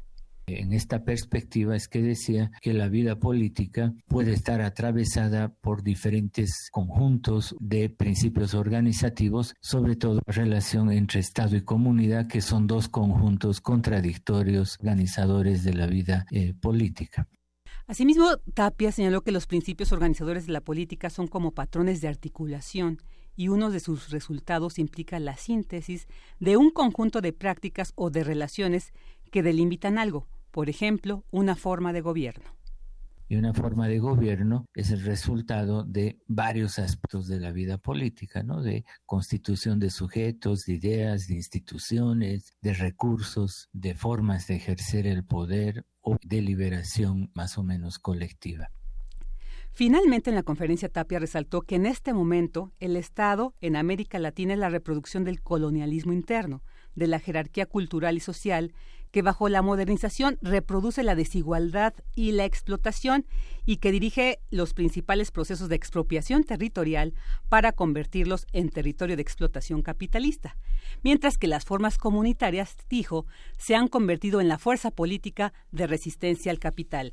Y bueno, así es, Deyanira, pues muy importante y muy interesante esta conferencia magistral, porque precisamente ahora que vivimos esta situación después de los sismos, la organización civil, la organización de, toda esta sociedad, pues sí nos llevó a, plantearnos ¿no? mucho de estas formas de, gobierno y, y sobre todo aclarar, o sea, nos aclaró esta conferencia, esta a veces visión errada que hemos se ha reproducido sobre la política, la política que es más bien una condición humana donde tiene que, como él lo señaló, tiene que ver mucho la colectividad, ¿no? o sea, esos esos intereses y esas definiciones de intereses y acciones comunes. Entonces, pues muy muy este revelador, muy enriquecedor esta conferencia de Jenny. Así es, Vicky, pues eh, la política en sí es un gran arte también, sin embargo, la hemos eh, destruido, o se ha desvirtuado esa figura que debería tener o que tiene la política, pero por ciertas personas nombres que muchas veces pues llevan a otro extremo la política cuando pues esta debe ser también un camino un camino por el cual transitar. Así es, así muy es, bien. efectivamente. Pues muchas gracias Vicky. Gracias a ti, muy buenas tardes. Muy buenas tardes. Relatamos al mundo. Relatamos al mundo. Porque tu opinión es importante, síguenos en nuestras redes sociales, en Facebook como Prisma RU y en Twitter como arroba PrismaRU. Dos de la tarde con 18 minutos. Vámonos ahora a otro tema que tiene que ver con otro periodista asesinado. El 4 de julio de este año, hace unos meses, el fotoperiodista Daniel Esqueda Castro que pues fue localizado su cuerpo sin vida el viernes pasado con huellas de tortura, aquí lo platicábamos, tuvo un altercado con policías ministeriales del estado ese 4 de julio, ahí lo amenazaron esa vez con quitarle la cámara, además lo golpearon si continuaba tomando fotografías y le obligaron a borrar el material y lo corrieron del lugar. Esto ocurrió cuando el fotoperiodista de la Fuente de Seguridad y Justicia para los medios de comunicación Vox Populi y Metrópoli San Luis, medios para los cuales trabajaba, arribó ese día una balacera en la que intervenían policías ministeriales y presuntos delincuentes. Y eh, Ah, vamos a otro tema. Estamos ahorita, antes de irnos con esta, este tema del periodista, nos vamos antes, antes, antes, avísenme antes, al eh, tema con Guillermo Quijas, que es otro tema, ya retomaremos el del periodista. Él es director, Guillermo Quijas, director de Almadía y de la Feria del Libro Oaxaca 2017. Te saludo con mucho gusto, Guillermo Quijas. Muy buenas tardes. Hola, ¿qué tal, Deyanira? Muy buenas tardes. Muchas gracias por el espacio. Gracias. Bueno, pues platiquemos, platiquemos de la Feria del Libro de Oaxaca, pero sobre todo también en el marco en, de la situación de, de, Oaxaca, en este contexto que apremia en varios de sus municipios, en donde la situación es muy triste y es una situación donde todavía no fluye esa ayuda que se ha prometido. Y desde la cultura, desde los libros, pues también, también se pueden hacer muchas cosas. Platícanos un poco, Guillermo Quijas, de, de esta Feria del Libro de Oaxaca. Sí, claro, pues con, mucho gusto. Sin duda es una situación complicada. Eh, hay evidentemente muchos temas que se tienen que trabajar. Este proceso de reconstrucción a partir de un poco todo lo que ya todos lo conocemos, pues tomará su tiempo y tomará sus, años seguramente. Y, nosotros queremos sumarnos de alguna manera a, a, este proceso de reconstrucción. Estuvimos pensando mucho cómo la Feria del Libro, que este año se va a llevar a cabo del 4 al 12 de noviembre que tiene como tema frontera e inmigración podría vincularse con algún programa o algún proyecto para apoyar en este en esta parte de reconstrucción. Entonces eh, desarrollamos una campaña que se llama Tejamos Oaxaca que básicamente tiene dos etapas. Una primera de aquí a diciembre con una campaña de, recaudación de fondos a través de varios mecanismos que ahorita te los te los puedo comentar y luego también un mapeo eh, para eh, tener conocimiento de cuáles son las necesidades más puntuales de infraestructura educativa y cultural en las regiones que han sido afectadas. Con esta información y con el monto que, recaudemos, la idea es a partir del 2018 generar una agenda cultural que tome al libro como motor principal para intentar reconstruir vínculos sociales y culturales que también se ven se ven afectados ante este tipo de desastres y además acompañar toda esta campaña con eh, acervo bibliográfico, computadoras y pupitres para, para escuelas, para las, las escuelas y las instituciones culturales que vayan reactivando sus actividades. Entonces, un poco por ahí es la idea de manera, de manera general.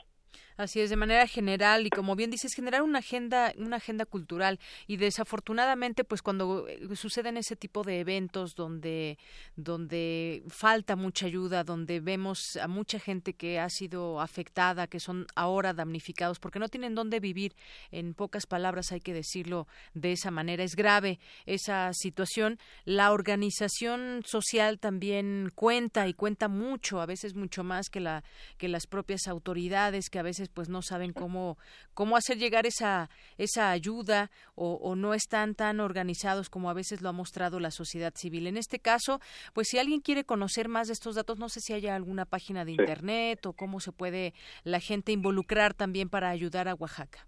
Claro, toda la información de esta campaña estará en la página de nuestra fundación que es fondoventura.org, también en la página de la Feria del Libro que es www filoaxaca.com, ahí verán todos los mecanismos también que en donde se puede aportar de distintas maneras y luego también van a ver nuestro método de control de los recursos, de destino de los recursos y también de transparencia, porque todo estar certificado con notario público, es muy importante que se tenga la certeza de que esos recursos van a llegar a donde tienen que llegar.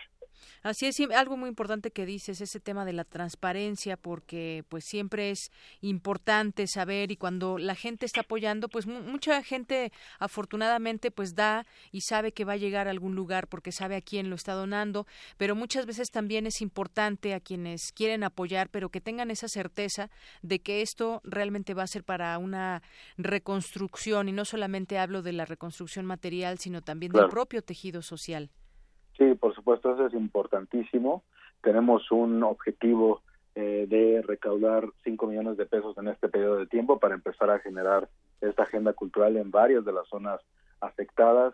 Todos los escritores invitados a la Feria del Libro, que son más de 100, ya conocen la, dinámica. Estamos elaborando también la agenda con ellos. Elena Poniatowska y Graciela Iturbide, que son dos de nuestras homenajeadas en este año, nos van a ayudar también en, un poco ser voceras de esta campaña y colaborar directamente. Entonces, eh, si de por sí eh, siempre es un placer que la gente visite Oaxaca y visite la Feria del Libro, este año tiene particular relevancia porque hay una causa por la cual trabajar y en la, y en, la que podemos colaborar todos también. Así es. ¿Cuándo, ¿cuándo arranca la feria? Desde el 4 al 12 de noviembre. 4 al 12 de noviembre, muy bien. Entonces, solamente recordar, si te parece bien, Guillermo, el, eh, los lugares donde puede entrar la gente y conocer más de esto que están llevando a cabo ustedes, fondoventura.org y www.filguajaca.com. Ahí viene pues toda la información que la gente puede conocer de estos eh, de esta feria, por ejemplo, y también de qué manera puede llevarse a cabo este este apoyo. Así es, los esperamos por acá en Oaxaca y muchas gracias por, por el espacio. Muy bien, pues muchísimas gracias a ti, Guillermo Quijas. Buenas tardes. Buenas tardes. Guillermo Quijas es director de Almadía y de la Feria del Libro Oaxaca 2017, que ahora pues tendrá también a bien llevar a cabo todo este apoyo y, y, concentrarse también en esta ayuda del 4 al 12 de noviembre y en la Alameda de León, Oaxaca de Juárez, allá en Oaxaca. Dos con 25 minutos. Queremos escuchar tu voz. Nuestro teléfono en cabina es 55 36 43 39. Porque tu opinión es importante, síguenos en nuestras redes sociales, en Facebook como Prisma RU y en Twitter como arroba PrismaRU. Continuamos, continuamos aquí en Radio UNAM, en Prisma RU. Estábamos platicando hace rato de que en julio pasado un fotoperiodista allá en San Luis Potosí llevaba pues a cabo su labor como, como periodista, eh, como fotógrafo para dos medios de comunicación que son Vox Populi y Metrópoli San Luis. Y bueno, pues en aquella ocasión en julio eh, lo amenazaron eh, algunos policías ministeriales, le quitaron su, lo amenazaron con quitarle su cámara lo golpearon y si continúa tomando fotografías, lo obligaron a borrar el material y finalmente lo corrieron del lugar. Nueve días después de ese 13, de ese 4 de julio, el 13, Daniel acudió a cubrir otro evento y nuevamente los ministeriales interfirieron en su trabajo, fotografiaron su credencial de elector, y amenazaron con desaparecerlo, luego de que le dijeran que quizá con sus notas le daba información a los malos. Luego él presentó una denuncia, eso no se quedó ahí, eh, siempre cuando hay una amenaza a algún periodista, pues lo correcto es acudir a las autoridades, aunque de pronto pues las autoridades no hagan nada o se queden en la impunidad. Finalmente, pues es lo que lo que también nos queda y vemos ahora después de lo que sucedió con algunos periodistas como allá en Oaxaca con Miroslava Bridge, con eh, Javier Valdés allá en Sinaloa, que se iban a implementar eh, pues medidas más estrictas para que estas situaciones no se vuelvan a repetir o se dé un aviso inmediato o se trate de recuperar a la persona en dado caso que esté desaparecida. En este tema, pues bueno, eh, tuvo un incidente verbal eh, con estas personas. A final de cuentas entraron a su casa. Él había venido a la Ciudad de México, eh, había interpuesto también una denuncia en la Comisión Nacional de Derechos Humanos, vino a apoyar en las labores de rescate de la Ciudad de México, regresó, y lo secuestraron prácticamente, bueno, lo fueron a buscar a su casa, se lo llevaron frente a su madre y días después se encontró muerto. Vamos a platicar con Leopoldo Pacheco, que es periodista allá en San Luis Potosí, un lugar donde pues normalmente es muy tranquilo llevar a cabo esta labor, solía hacerlo de esta manera, aunque los índices de de delincuencia han subido en esa entidad. Te saludo con mucho gusto, Leopoldo Pacheco. Buenas tardes. Buenas tardes, Dayanira. Te saludo también con muchísimo gusto y, por supuesto, estoy a tu órdenes. Pues aquí lo que llama la atención, Leopoldo, es que él ya había dado aviso a las autoridades, ya conocían de su situación eh, y de pronto, pues sucede esto. Se actuó de manera inmediata cuando desapareció, bueno, cuando se lo llevaron de su casa. ¿Qué decir de todo esto? Porque pues la vida de un periodista como de cualquier persona que realiza su trabajo pues es grave en los términos en que se dio esta situación. Como bien tú lo mencionas, Deyanira, yo creo que sí es importante señalar que lo que se había estado haciendo, había o se entendía como los métodos más efectivos de, de llevar a cabo la protección de los periodistas que existe un protocolo, pues existe, bueno, pues finalmente una serie de mecanismos que se supone debían funcionar, pues simplemente no funcionan y que estamos hablando de una circunstancia más de, más burocrática, más por por cumplir con lo que marca la ley en la materia, pero bueno, en términos prácticos quedó más que demostrado que bueno, pues es necesario volver a replantear sin duda alguna esto cómo está ocurriendo esto, sobre todo bueno, en este caso cuando hablamos de, de San Luis en lo particular. Eh, el gremio eh, de los compañeros pues eh, están pues verdaderamente decepcionados, hay un, sentimiento de impotencia y de, de, profunda tristeza por esta situación, por lo cual bueno pues se ha tomado la decisión de llevar un documento al gobernador del estado a fin de plantear una serie de, de condiciones que serían las deseables para nuevamente poder tener un protocolo de seguridad y protección que realmente funcione. Y eso implica, bueno, pues finalmente eh, este antecedente que tú bien mencionaste, como fueron las amenazas que Daniel en este caso por parte de la autoridad ministerial, eh, otro, otro tipo de circunstancias también en las cuales, bueno, podría, podrían estar involucrados otras autoridades. Entonces, el, el, sin señalar, yo sin el afán de, de hacer un juicio en términos de de, ser irresponsables en ese aspecto. Sí lo que se está pidiendo es que se actúe de manera inmediata y darle entrada precisamente a este replanteamiento. Entre otras cosas, bueno, pues también una de las cosas más importantes es también el apoyo a la familia de nuestro compañero caído, que pues deja en la orfandad a una menor de, de un año y medio. Una bebé. Una bebé. Pues sí, aquí lo que llama la atención también es que pues toda esta situación llevó a Daniel a interponer una denuncia en la Comisión Estatal de Derechos Humanos allá en San Luis Potosí, en el Comité Estatal de Protección a Periodistas, instancias que a su vez solicitaron la intervención del mecanismo de protección para personas defensoras de derechos humanos y periodistas de la Secretaría de Gobernación, el Comité Estatal y la Comisión de Derechos Humanos pues estaban valorando el caso de Daniel, que esto estamos hablando de que fue a mitad de de julio más o menos. Después ya no, no se supo nada. En un comunicado, el mecanismo de protección de la Secretaría de Gobernación informó que tras conocer las amenazas contra él, la dependencia se comunicó con él para la incorporación, para su incorporación y en ese momento, pues bueno, habían cesado las amenazas y demás, pero sin más ni menos, y todo esto se relaciona con el trabajo. Él, él era como fotógrafo, pues incluso había habido un caso en donde supuestamente en una hielera se habían encontrado restos humanos y un mensaje a la policía de ahí de local de San Luis Potosí, finalmente resultó resultó que no eran restos humanos, sino eran unas bombas y demás.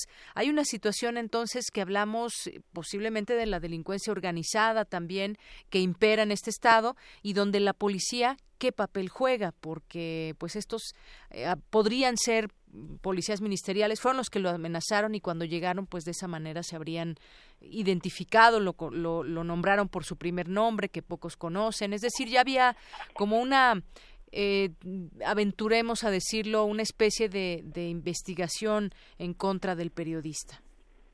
Eh, yo, yo, yo creo que tienes toda la razón en el aspecto de pensar mal, vamos a decirlo así, este, en términos de lo que pudo haber ocurrido en este en este sentido, si bien es cierto que él traía pues su trabajo y entre su trabajo pues pudo haber situaciones o circunstancias en su cobertura que pues sí pudieron molestar eh, a, los, a los delincuentes, si quieres tú, o bueno, pues también a, las autoridades que en un momento estuvieran involucradas en, en, actividades ilícitas. Todo esto sin duda, sin duda es parte o debe ser parte de lo que debe estar investigando la autoridad en este caso. Lo que nosotros queremos plantear, y eso es inamovible, es que esto no se postergue, no se deje, que no se caiga en una situación de, de burocracia eh, eh, insensible ante esta situación y por lo cual, bueno, pues sí, no vamos a quitar el dedo del renglón eh, como gremio para que, bueno, pues finalmente podamos tener una respuesta y que una, sea una respuesta efectiva. Así es. Bueno, pues estaremos también dando seguimiento a este caso. Aquí, bueno, pues de parte de las autoridades, lo que siempre dicen, llegaremos hasta las últimas consecuencias y caiga quien caiga y pues toda esta situación que ya conocemos, pero pues eh, no sé si se actuó con celeridad en este caso desde la desaparición de, de, de Daniel, pero pues ahí la autoridad también vamos a ver qué cuáles son los resultados que lleva que da después de la investigación que se está llevando y si no se protegen entre entre los ministeriales que pudieron que lo amenazaron en su momento que eso sí está plenamente eh, confirmado no sabemos quién se lo llevó si sean ministeriales o no pero tendría que haber una investigación extensa y pues sí, sí siempre queda la duda si este eh, proceso burocrático tenga a bien desenmascarar lo que pueda encontrarse a lo largo de la investigación. Estaremos pendientes, Leopoldo. Sí, estaremos al pendiente, estaremos al pendiente y bueno, pues nos dará pues tenerte precisamente eh, con toda esta información en el momento en el que tú quieras eh, tenerla, bueno, pues de primera mano yo me pongo a tus órdenes eh, eh, para pues darle seguimiento a todo esto. Muy bien, bueno, pues en cuanto se sepa alguna línea específica de, de, investigación o se derive algo, si es que resulta de la investigación, pues aquí lo podemos platicar. Muchas gracias, Leopoldo. Hasta luego, Deyanira. Muy buenas tardes. Muy buenas tardes, Leopoldo Pacheco, periodista allá en San Luis Potosí. Porque tu opinión es importante, síguenos en nuestras redes sociales, en Facebook como Prisma RU y en Twitter como arroba PrismaRU. Prisma RU. Relatamos al mundo.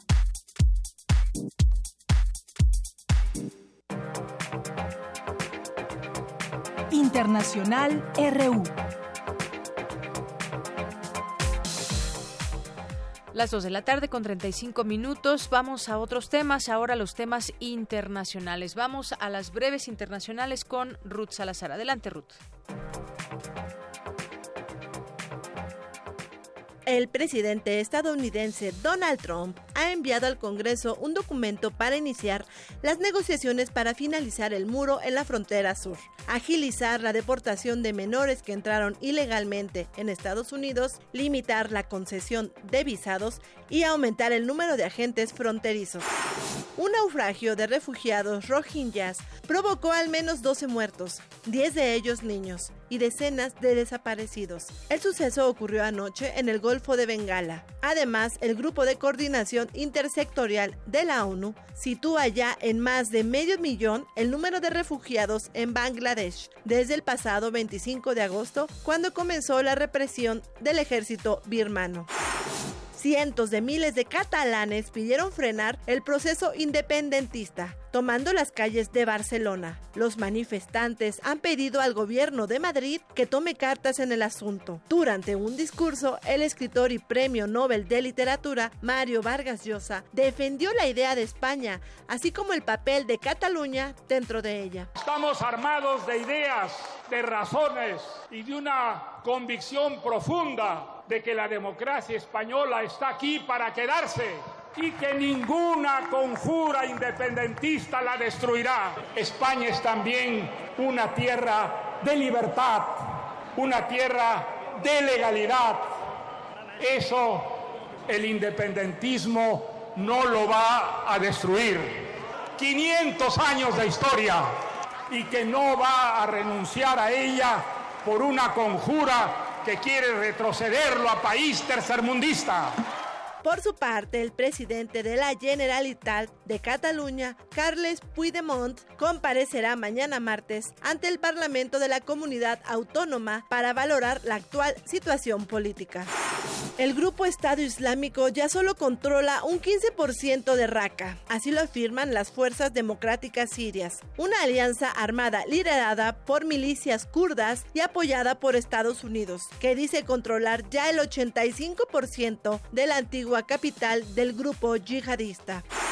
La Fuerza Alternativa Revolucionaria del Común rechazó a través de un comunicado los asesinatos en Tumaco y señaló que se ha violado el acuerdo de paz pactado el pasado 12 de noviembre de 2016. Habla uno de los representantes del organismo político. Nuestro campamento ha sido declarado como centro humanitario desde donde ya nos encontramos adelantando todas las gestiones necesarias para dar apoyo a los familiares de las víctimas. La Fuerza Alternativa Revolucionaria del Común sigue apoyando la sustitución de cultivos de uso ilícito, tal como quedó pactado en los acuerdos de paz, pero rechazamos de manera categórica la erradicación forzada que tiñe de sangre campesina nuestra patria. Sin embargo, la Policía Antinarcóticos colombiana abrió fuego en contra de una misión de verificación que realizaban organismos defensores de derechos humanos como la ONU, así como periodistas que les acompañaban cuando hacían un recorrido en la zona en donde fueron masacrados al menos seis personas. La comunidad mapuche y simpatizantes de la causa indígena en Chile se movilizaron este lunes en la capital a favor de la resistencia y contra la represión, la libertad de los indígenas detenidos y denunciar las acciones violentas por parte del Estado chileno. Bien, pues ahí las breves internacionales. Finalmente, finalmente allá en España, este fin de semana vimos también el músculo de quienes quieren una España unida y se manifestaron en contra de la separación de esta región de Cataluña. Una, además, hoy publica el país la hoja de ruta del gobierno de la independencia catalana, generar conflicto y desconexión forzosa. Es lo que revela hoy y bueno, pues un, un tema bastante grave. Dice que la hoja de ruta de la independentismo catalán pasa por la declaración unilateral de independencia y la creación de un nuevo Estado en dos etapas de gobierno, según recoge un documento denominado Enfocats.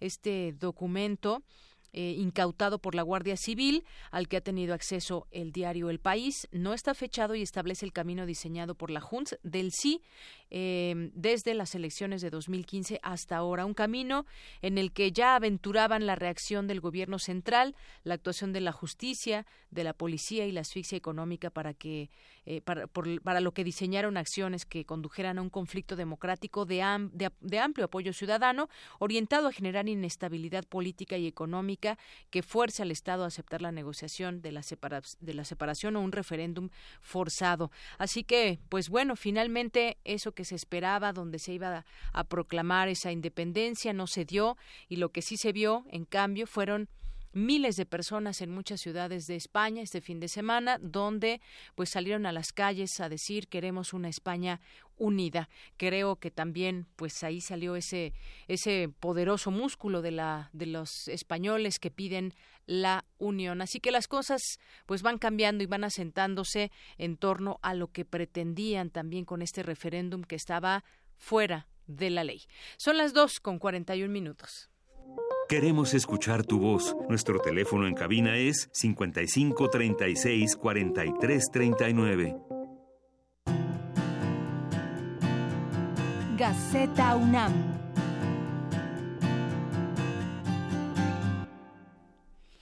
Continuamos y hoy en Gaceta UNAM entre sus páginas podemos eh, podemos leer esto que publican en su en su portada Vocación de paz de paz donde Hans Fromo académico de la UNAM miembro del organismo internacional distinguido con el Nobel 2017 hoy justamente se habló de ello aquí le tuvimos toda la información y también otras cosas como el acopio especial para menores en la Escuela Nacional de Trabajo Social.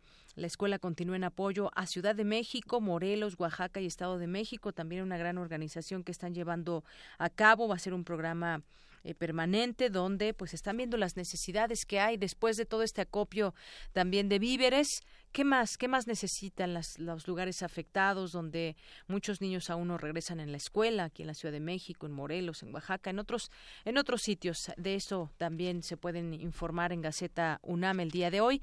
Afectó manantiales el terremoto del 19 de septiembre. Expertos analizan daños.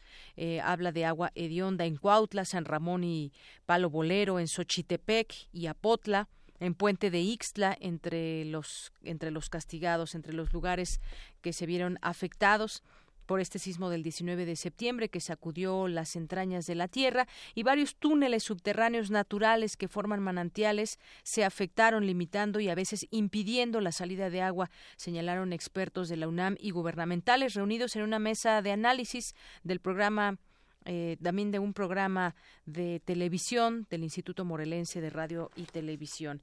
Y también algo que platicábamos durante la semana, eh, edificios caídos en zonas de alta calidad de vida, un estudio de investigaciones económicas, interesante que lo puedan también leer. Asesoría binacional a nuevo doctor en geografía, siete años de labor académica, se refrenda la internacionalización de esta casa de estudios y su cooperación con universidades del mundo. René Drucker, impulsor de proyectos científicos y visionarios, también hoy este homenaje póstumo que llevó a cabo la UNAM. Científica de materiales gana el Epsilon de Oro. Le lo concede la Sociedad Española de Cerámica y Vidrio, reconoce la mejor trayectoria académica en la tarea. Y también los desastres no son naturales, se construyen socialmente. El riesgo, proceso cambiante en tiempo y espacio, sin medidas adecuadas, nuevos peligros. La situación de México es delicada en materia de vulnerabilidad. Interesante también lo que dice Oralia Oropesa del Instituto de Geografía. La situación de nuestro país es delicada por su geomorfología y geología. Tenemos sismos, volcanes activos, tsunamis, fallamientos, retrocesos de costas y deslizamientos de laderas, entre otros fenómenos. También se puede leer entre las páginas de la UNAM. Lucha mundial contra las bacterias multiresistentes. Se agotan las opciones terapéuticas. También interesante artículo. Ondas gravitacionales hacen visible lo invisible los logros de, la, de los Nobel de Física 2017 también, y un acuerdo universitario para conmemorar los 50 años del movimiento estudiantil de 1968, que ya platicábamos también hace unos momentos. Bueno, al arranque del informativo. México con economía agrícola dependiente, muy bajo su crecimiento agroalimentario. Desde el Tratado de Libre Comercio en 1994 tiene un promedio de importaciones anuales de alimentos de 20 mil millones de dólares. También asesoría, consultoría y capacitación a pymes generan más del 40% del PIB, cerca de 4 mil. Ha apoyado al Senapime de la UNAM.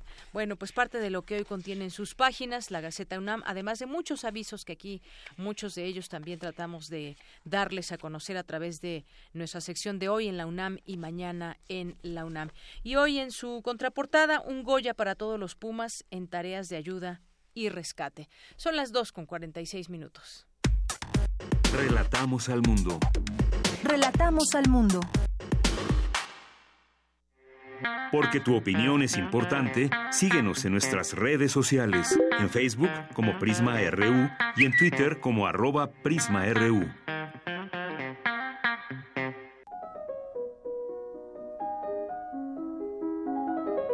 Cartografía RU con Otto Cázares.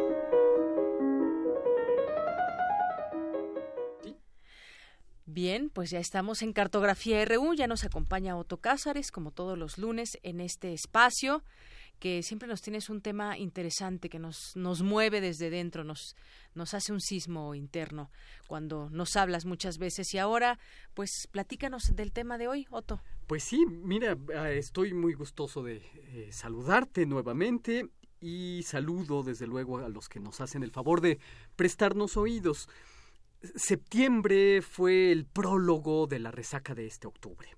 Eh, un octubre en el que ya se sienten en las mejillas las primeras notas de una sinfonía fría, ya se siente la sinfonía de invierno.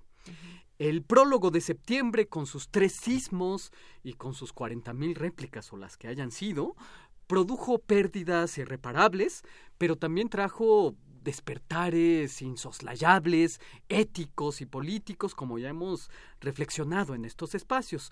A la cartografía de hoy yo la he titulado Cofradía de Libros con Sepultos. Y esta cartografía hará frecuentar a dos ideas. La idea del libro caído de los anaqueles y mezclado con los escombros, y la idea del lector superviviente, el lector que roba incluso libros para conservarlos o para sobrevivir. Robar libros para sobrevivir. En fin. Hay libros que se esconden en la, biblioteca.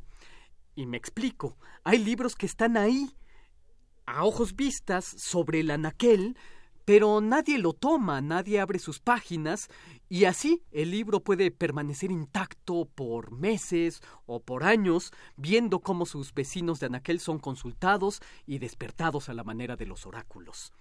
Pobre libro que queda ahí escondido en la evidencia del Anaquel.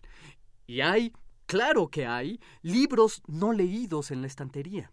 Pueden pasar años para que estos libros encuentren a su lector y como dice George Steiner, que ha escrito sobre estos temas, el libro no tiene ninguna prisa. Tiene prisa el lector, pero el libro puede esperar décadas a su lector. Hay libros que han esperado siglos y que aún siguen esperando a su lector oportuno. Cualquier sismo, no solo los sismos del septiembre geológico pasado, cualquier sismo remueve a las bibliotecas. Hubo libreros que prefirieron rematar a precio de papel los libros caídos de las estanterías a levantarlos, volverlos a clasificar y volverlos a ordenar. En mi propia biblioteca, los libros que no cayeron registraron el movimiento ondulante de los muros. Quedaron como ondulaciones muy curiosas de ver. Al caer, yo imagino que los libros expulsan sus contenidos a la manera de un agitado refresco de gas. Mi Voltaire caído, por ejemplo, libera a su autor de la Bastilla de la que fue inquilino un par de ocasiones. O Marco Polo, el viajero de Levante, imagino, interrumpe su dictado de maravillas a Rustiquelo todos los 19 de septiembre. Se remueven los estantes de mi biblioteca y mi libro Metafísica de Aristóteles se pone a recordar cuando era pergamino en Al-Ándalus y decía su sabiduría en árabe o recuerda cuando estuvo en medio de las altísimas llamas de fuego que llegaban al cielo del incendio de la Biblioteca de Alejandría en el año 640. O de las páginas de mi ejemplar caído de las leyes de Platón, se liberan los que permanecían en cautiverio dentro de ese extraño Sofronisterion, que era una especie de sanatorio mental donde se inoculaba filosofía platónica a los desadaptados sociales. La policía, por así decir, de este sanatorio social el Sofronisterion de las leyes de Platón, que es el consejo nocturno, se haya liberado de las páginas amarillentas y olorosas de mi libro, y si otro hubiera sido el llamado de la fortuna en mi edificio, consejo nocturno y desadaptados sociales platónicos, se hallarían entre los escombros. Y aquí surge la pregunta, ¿cuántos libros quedaron sepultados en el septiembre sísmico? Y a los libros sepultados, ¿quién los rescata? ¿Qué brigadas de rescate hay para los libros debajo de los escombros? ¿Dónde están las brigadas de rescatistas bibliófilos? ¿Dónde está la labrador Frida que olisque a un Saint-Exupéry quejumbroso? ¿Quién pide un minuto de silencio por los libros perdidos? ¿Dónde está el perro Max que busque el tiempo perdido de Proust y busque al varón de Charlus? Es Cosette quien más se queja y lanza resoplidos debajo de esas pilastras caídas y ni la fuerza descomunal de Juan Valjean sostiene esas traves? De esta caída, ni el César Birotteau de Balzac se levanta.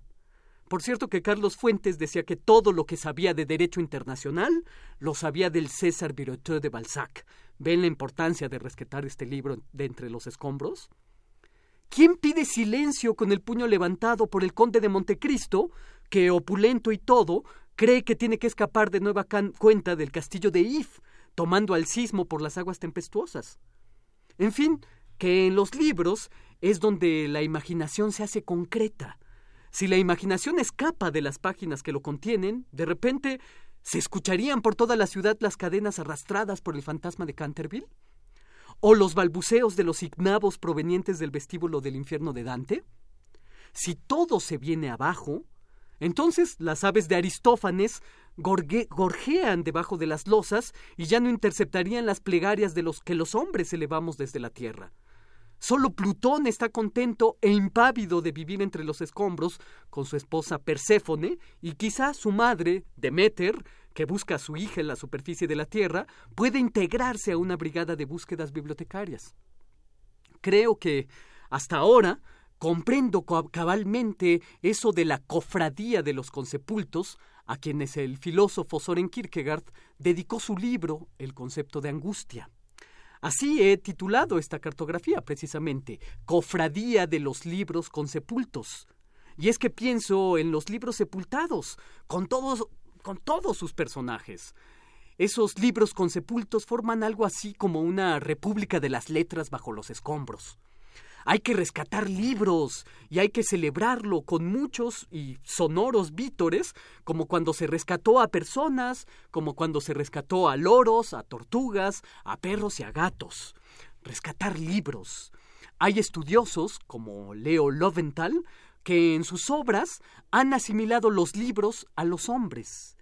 Quemar, perder un ejemplar, equivale a perder y a quemar a un individuo un solo libro para un gran lector puede ser la más grande pérdida en una biblioteca de numerosísimos títulos. Michel de Montaigne decía que cuando estaba enfermo era cuando más le valía andar a lomos de caballo. En esta época, sin caballos, pero sí con mucha enfermedad, el caballo es el libro. Nosotros que llevamos el estreptococo sísmico, por así decirlo, deberíamos asirnos a los lomos de un libro cabalgante. Y este libro, cualquiera que éste sea, no es un libro cualquiera, es mi libro, es tu libro, tu mejor consejero, tu amigo, el amigo que has escogido y que te ha escogido a ti. Un libro, con un libro tendrás un amorío eterno, aunque el préstamo bibliotecario solo dure una semana o dure dos o tres semanas, porque el amorío puede alargarse con el empecinamiento insensato del amante necio. O más aún, puede alargarse durante un mes si estás dispuesto a pagar las cuotas de multa de la biblioteca. Quienes se han formado en una escuela o en una facultad pero además se han formado en el calor sofocante de una biblioteca pública, saben que Leonardo da Vinci tenía razón cuando decía que quien sabe, quien conoce, puede amar bien. Quien no conoce, ama mal. Todo libro es desde luego nutritivo. Ha habido naufragios en los que literalmente los supervivientes se han alimentado de las páginas de un libro y así han sobrevivido hasta ser rescatados. José Vasconcelos, tan polémico, despenalizó el robo de libros por considerarlos de primera necesidad para la supervivencia humana. En mi caso particular, mi carrera como ladronzuelo de libros terminó muy pronto. Me descubrieron robando unos libros de cómics cuando era solo un niño, en un Sanborns. Y todo resultó tan embarazoso que nunca más volví a robar nada. Pero si hubiera de robarme unos libros para sobrevivir, me robaría unos cuantos clásicos, sepan cuántos, y me alimentaría de ellos debajo de los escombros. Leería a Ovidio, leería a Montaigne, a Balzac, a Walter Benjamin, aunque no lo publique sepan cuántos. Es decir, leería a aquellos a los que suelo acercarme cuando no tengo escombros sobre la cabeza. Eso quiere decir quizás que escojo bien a mis autores. Tú, que me escuchas, tú, Deyanira, tú, Montserrat, ¿a quién leerías si formaras parte de la cofradía lectora de Consepultos? Y esto es lo que yo tengo que preguntar este lunes 9 de octubre de 2017. Pues como siempre, Otto, muchas gracias. Y sí, imaginar esas bibliotecas que se vinieron abajo de algún departamento, de algunas, muchas personas o quienes cuando llegamos a casa como tú, y pues los libros tirados, algunos ya sin cuerpo, solamente su portada. Exacto. Sí, sí, sí, sí, libros deshojados. En mi biblioteca pasó algo muy... con estas aguas tempestosas que hubo dentro también sí, de casa desde luego, desde luego. Y yo insisto en algo, una biblioteca de numerosísimos libros puede tener un solo libro que es el más valioso. Y perdiendo ese libro, se pierde todas las ansias del lector. Un libro tal por el que fue corriendo durante mucho tiempo, buscando, qué sé yo. Hay tanta pasión en la lectura que me parece una pregunta oportuna. Muy bien, pues muchas gracias, muchas gracias Otto. Bueno, hasta el próximo lunes, querida. Hasta el próximo lunes. Porque tu opinión es importante, síguenos en nuestras redes sociales, en Facebook como Prisma RU y en Twitter como arroba PrismaRU.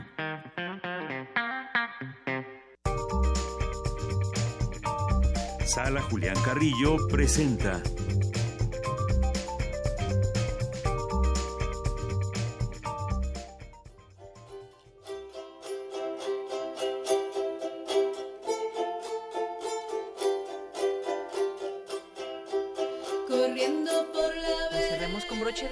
Montserrat Muñoz. ¿Cómo estás, Montserrat? Muy bien, muchas gracias. Es un placer y un gusto estar aquí compartiendo la frecuencia de Radio UNAM contigo, Deyanira, y con el maravilloso Otto, eh, que siempre nos lanza preguntas y pues nada, se concatena con, con, la participación que tenemos sobre la sala Julián Carrillo.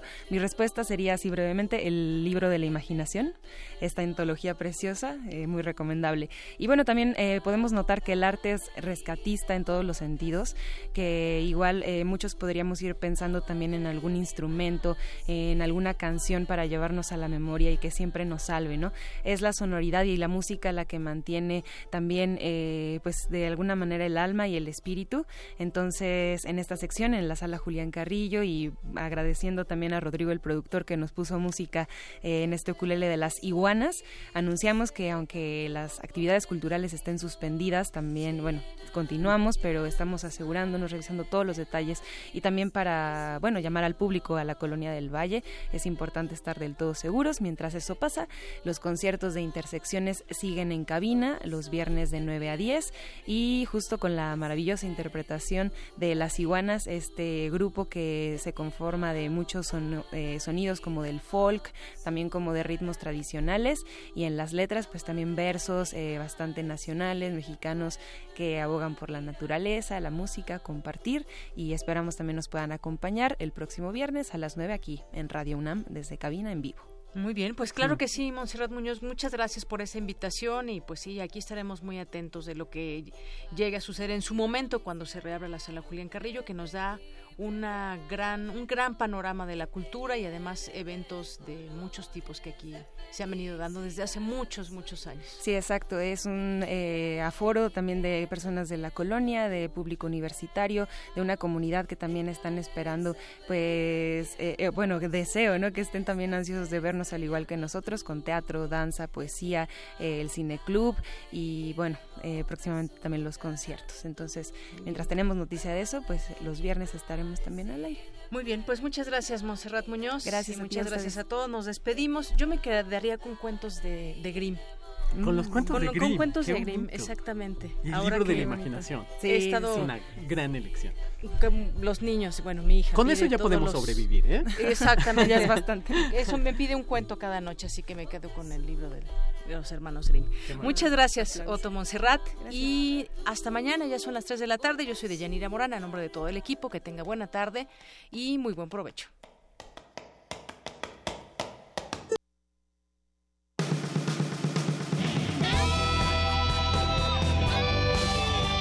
Prisma RU. Relatamos al mundo.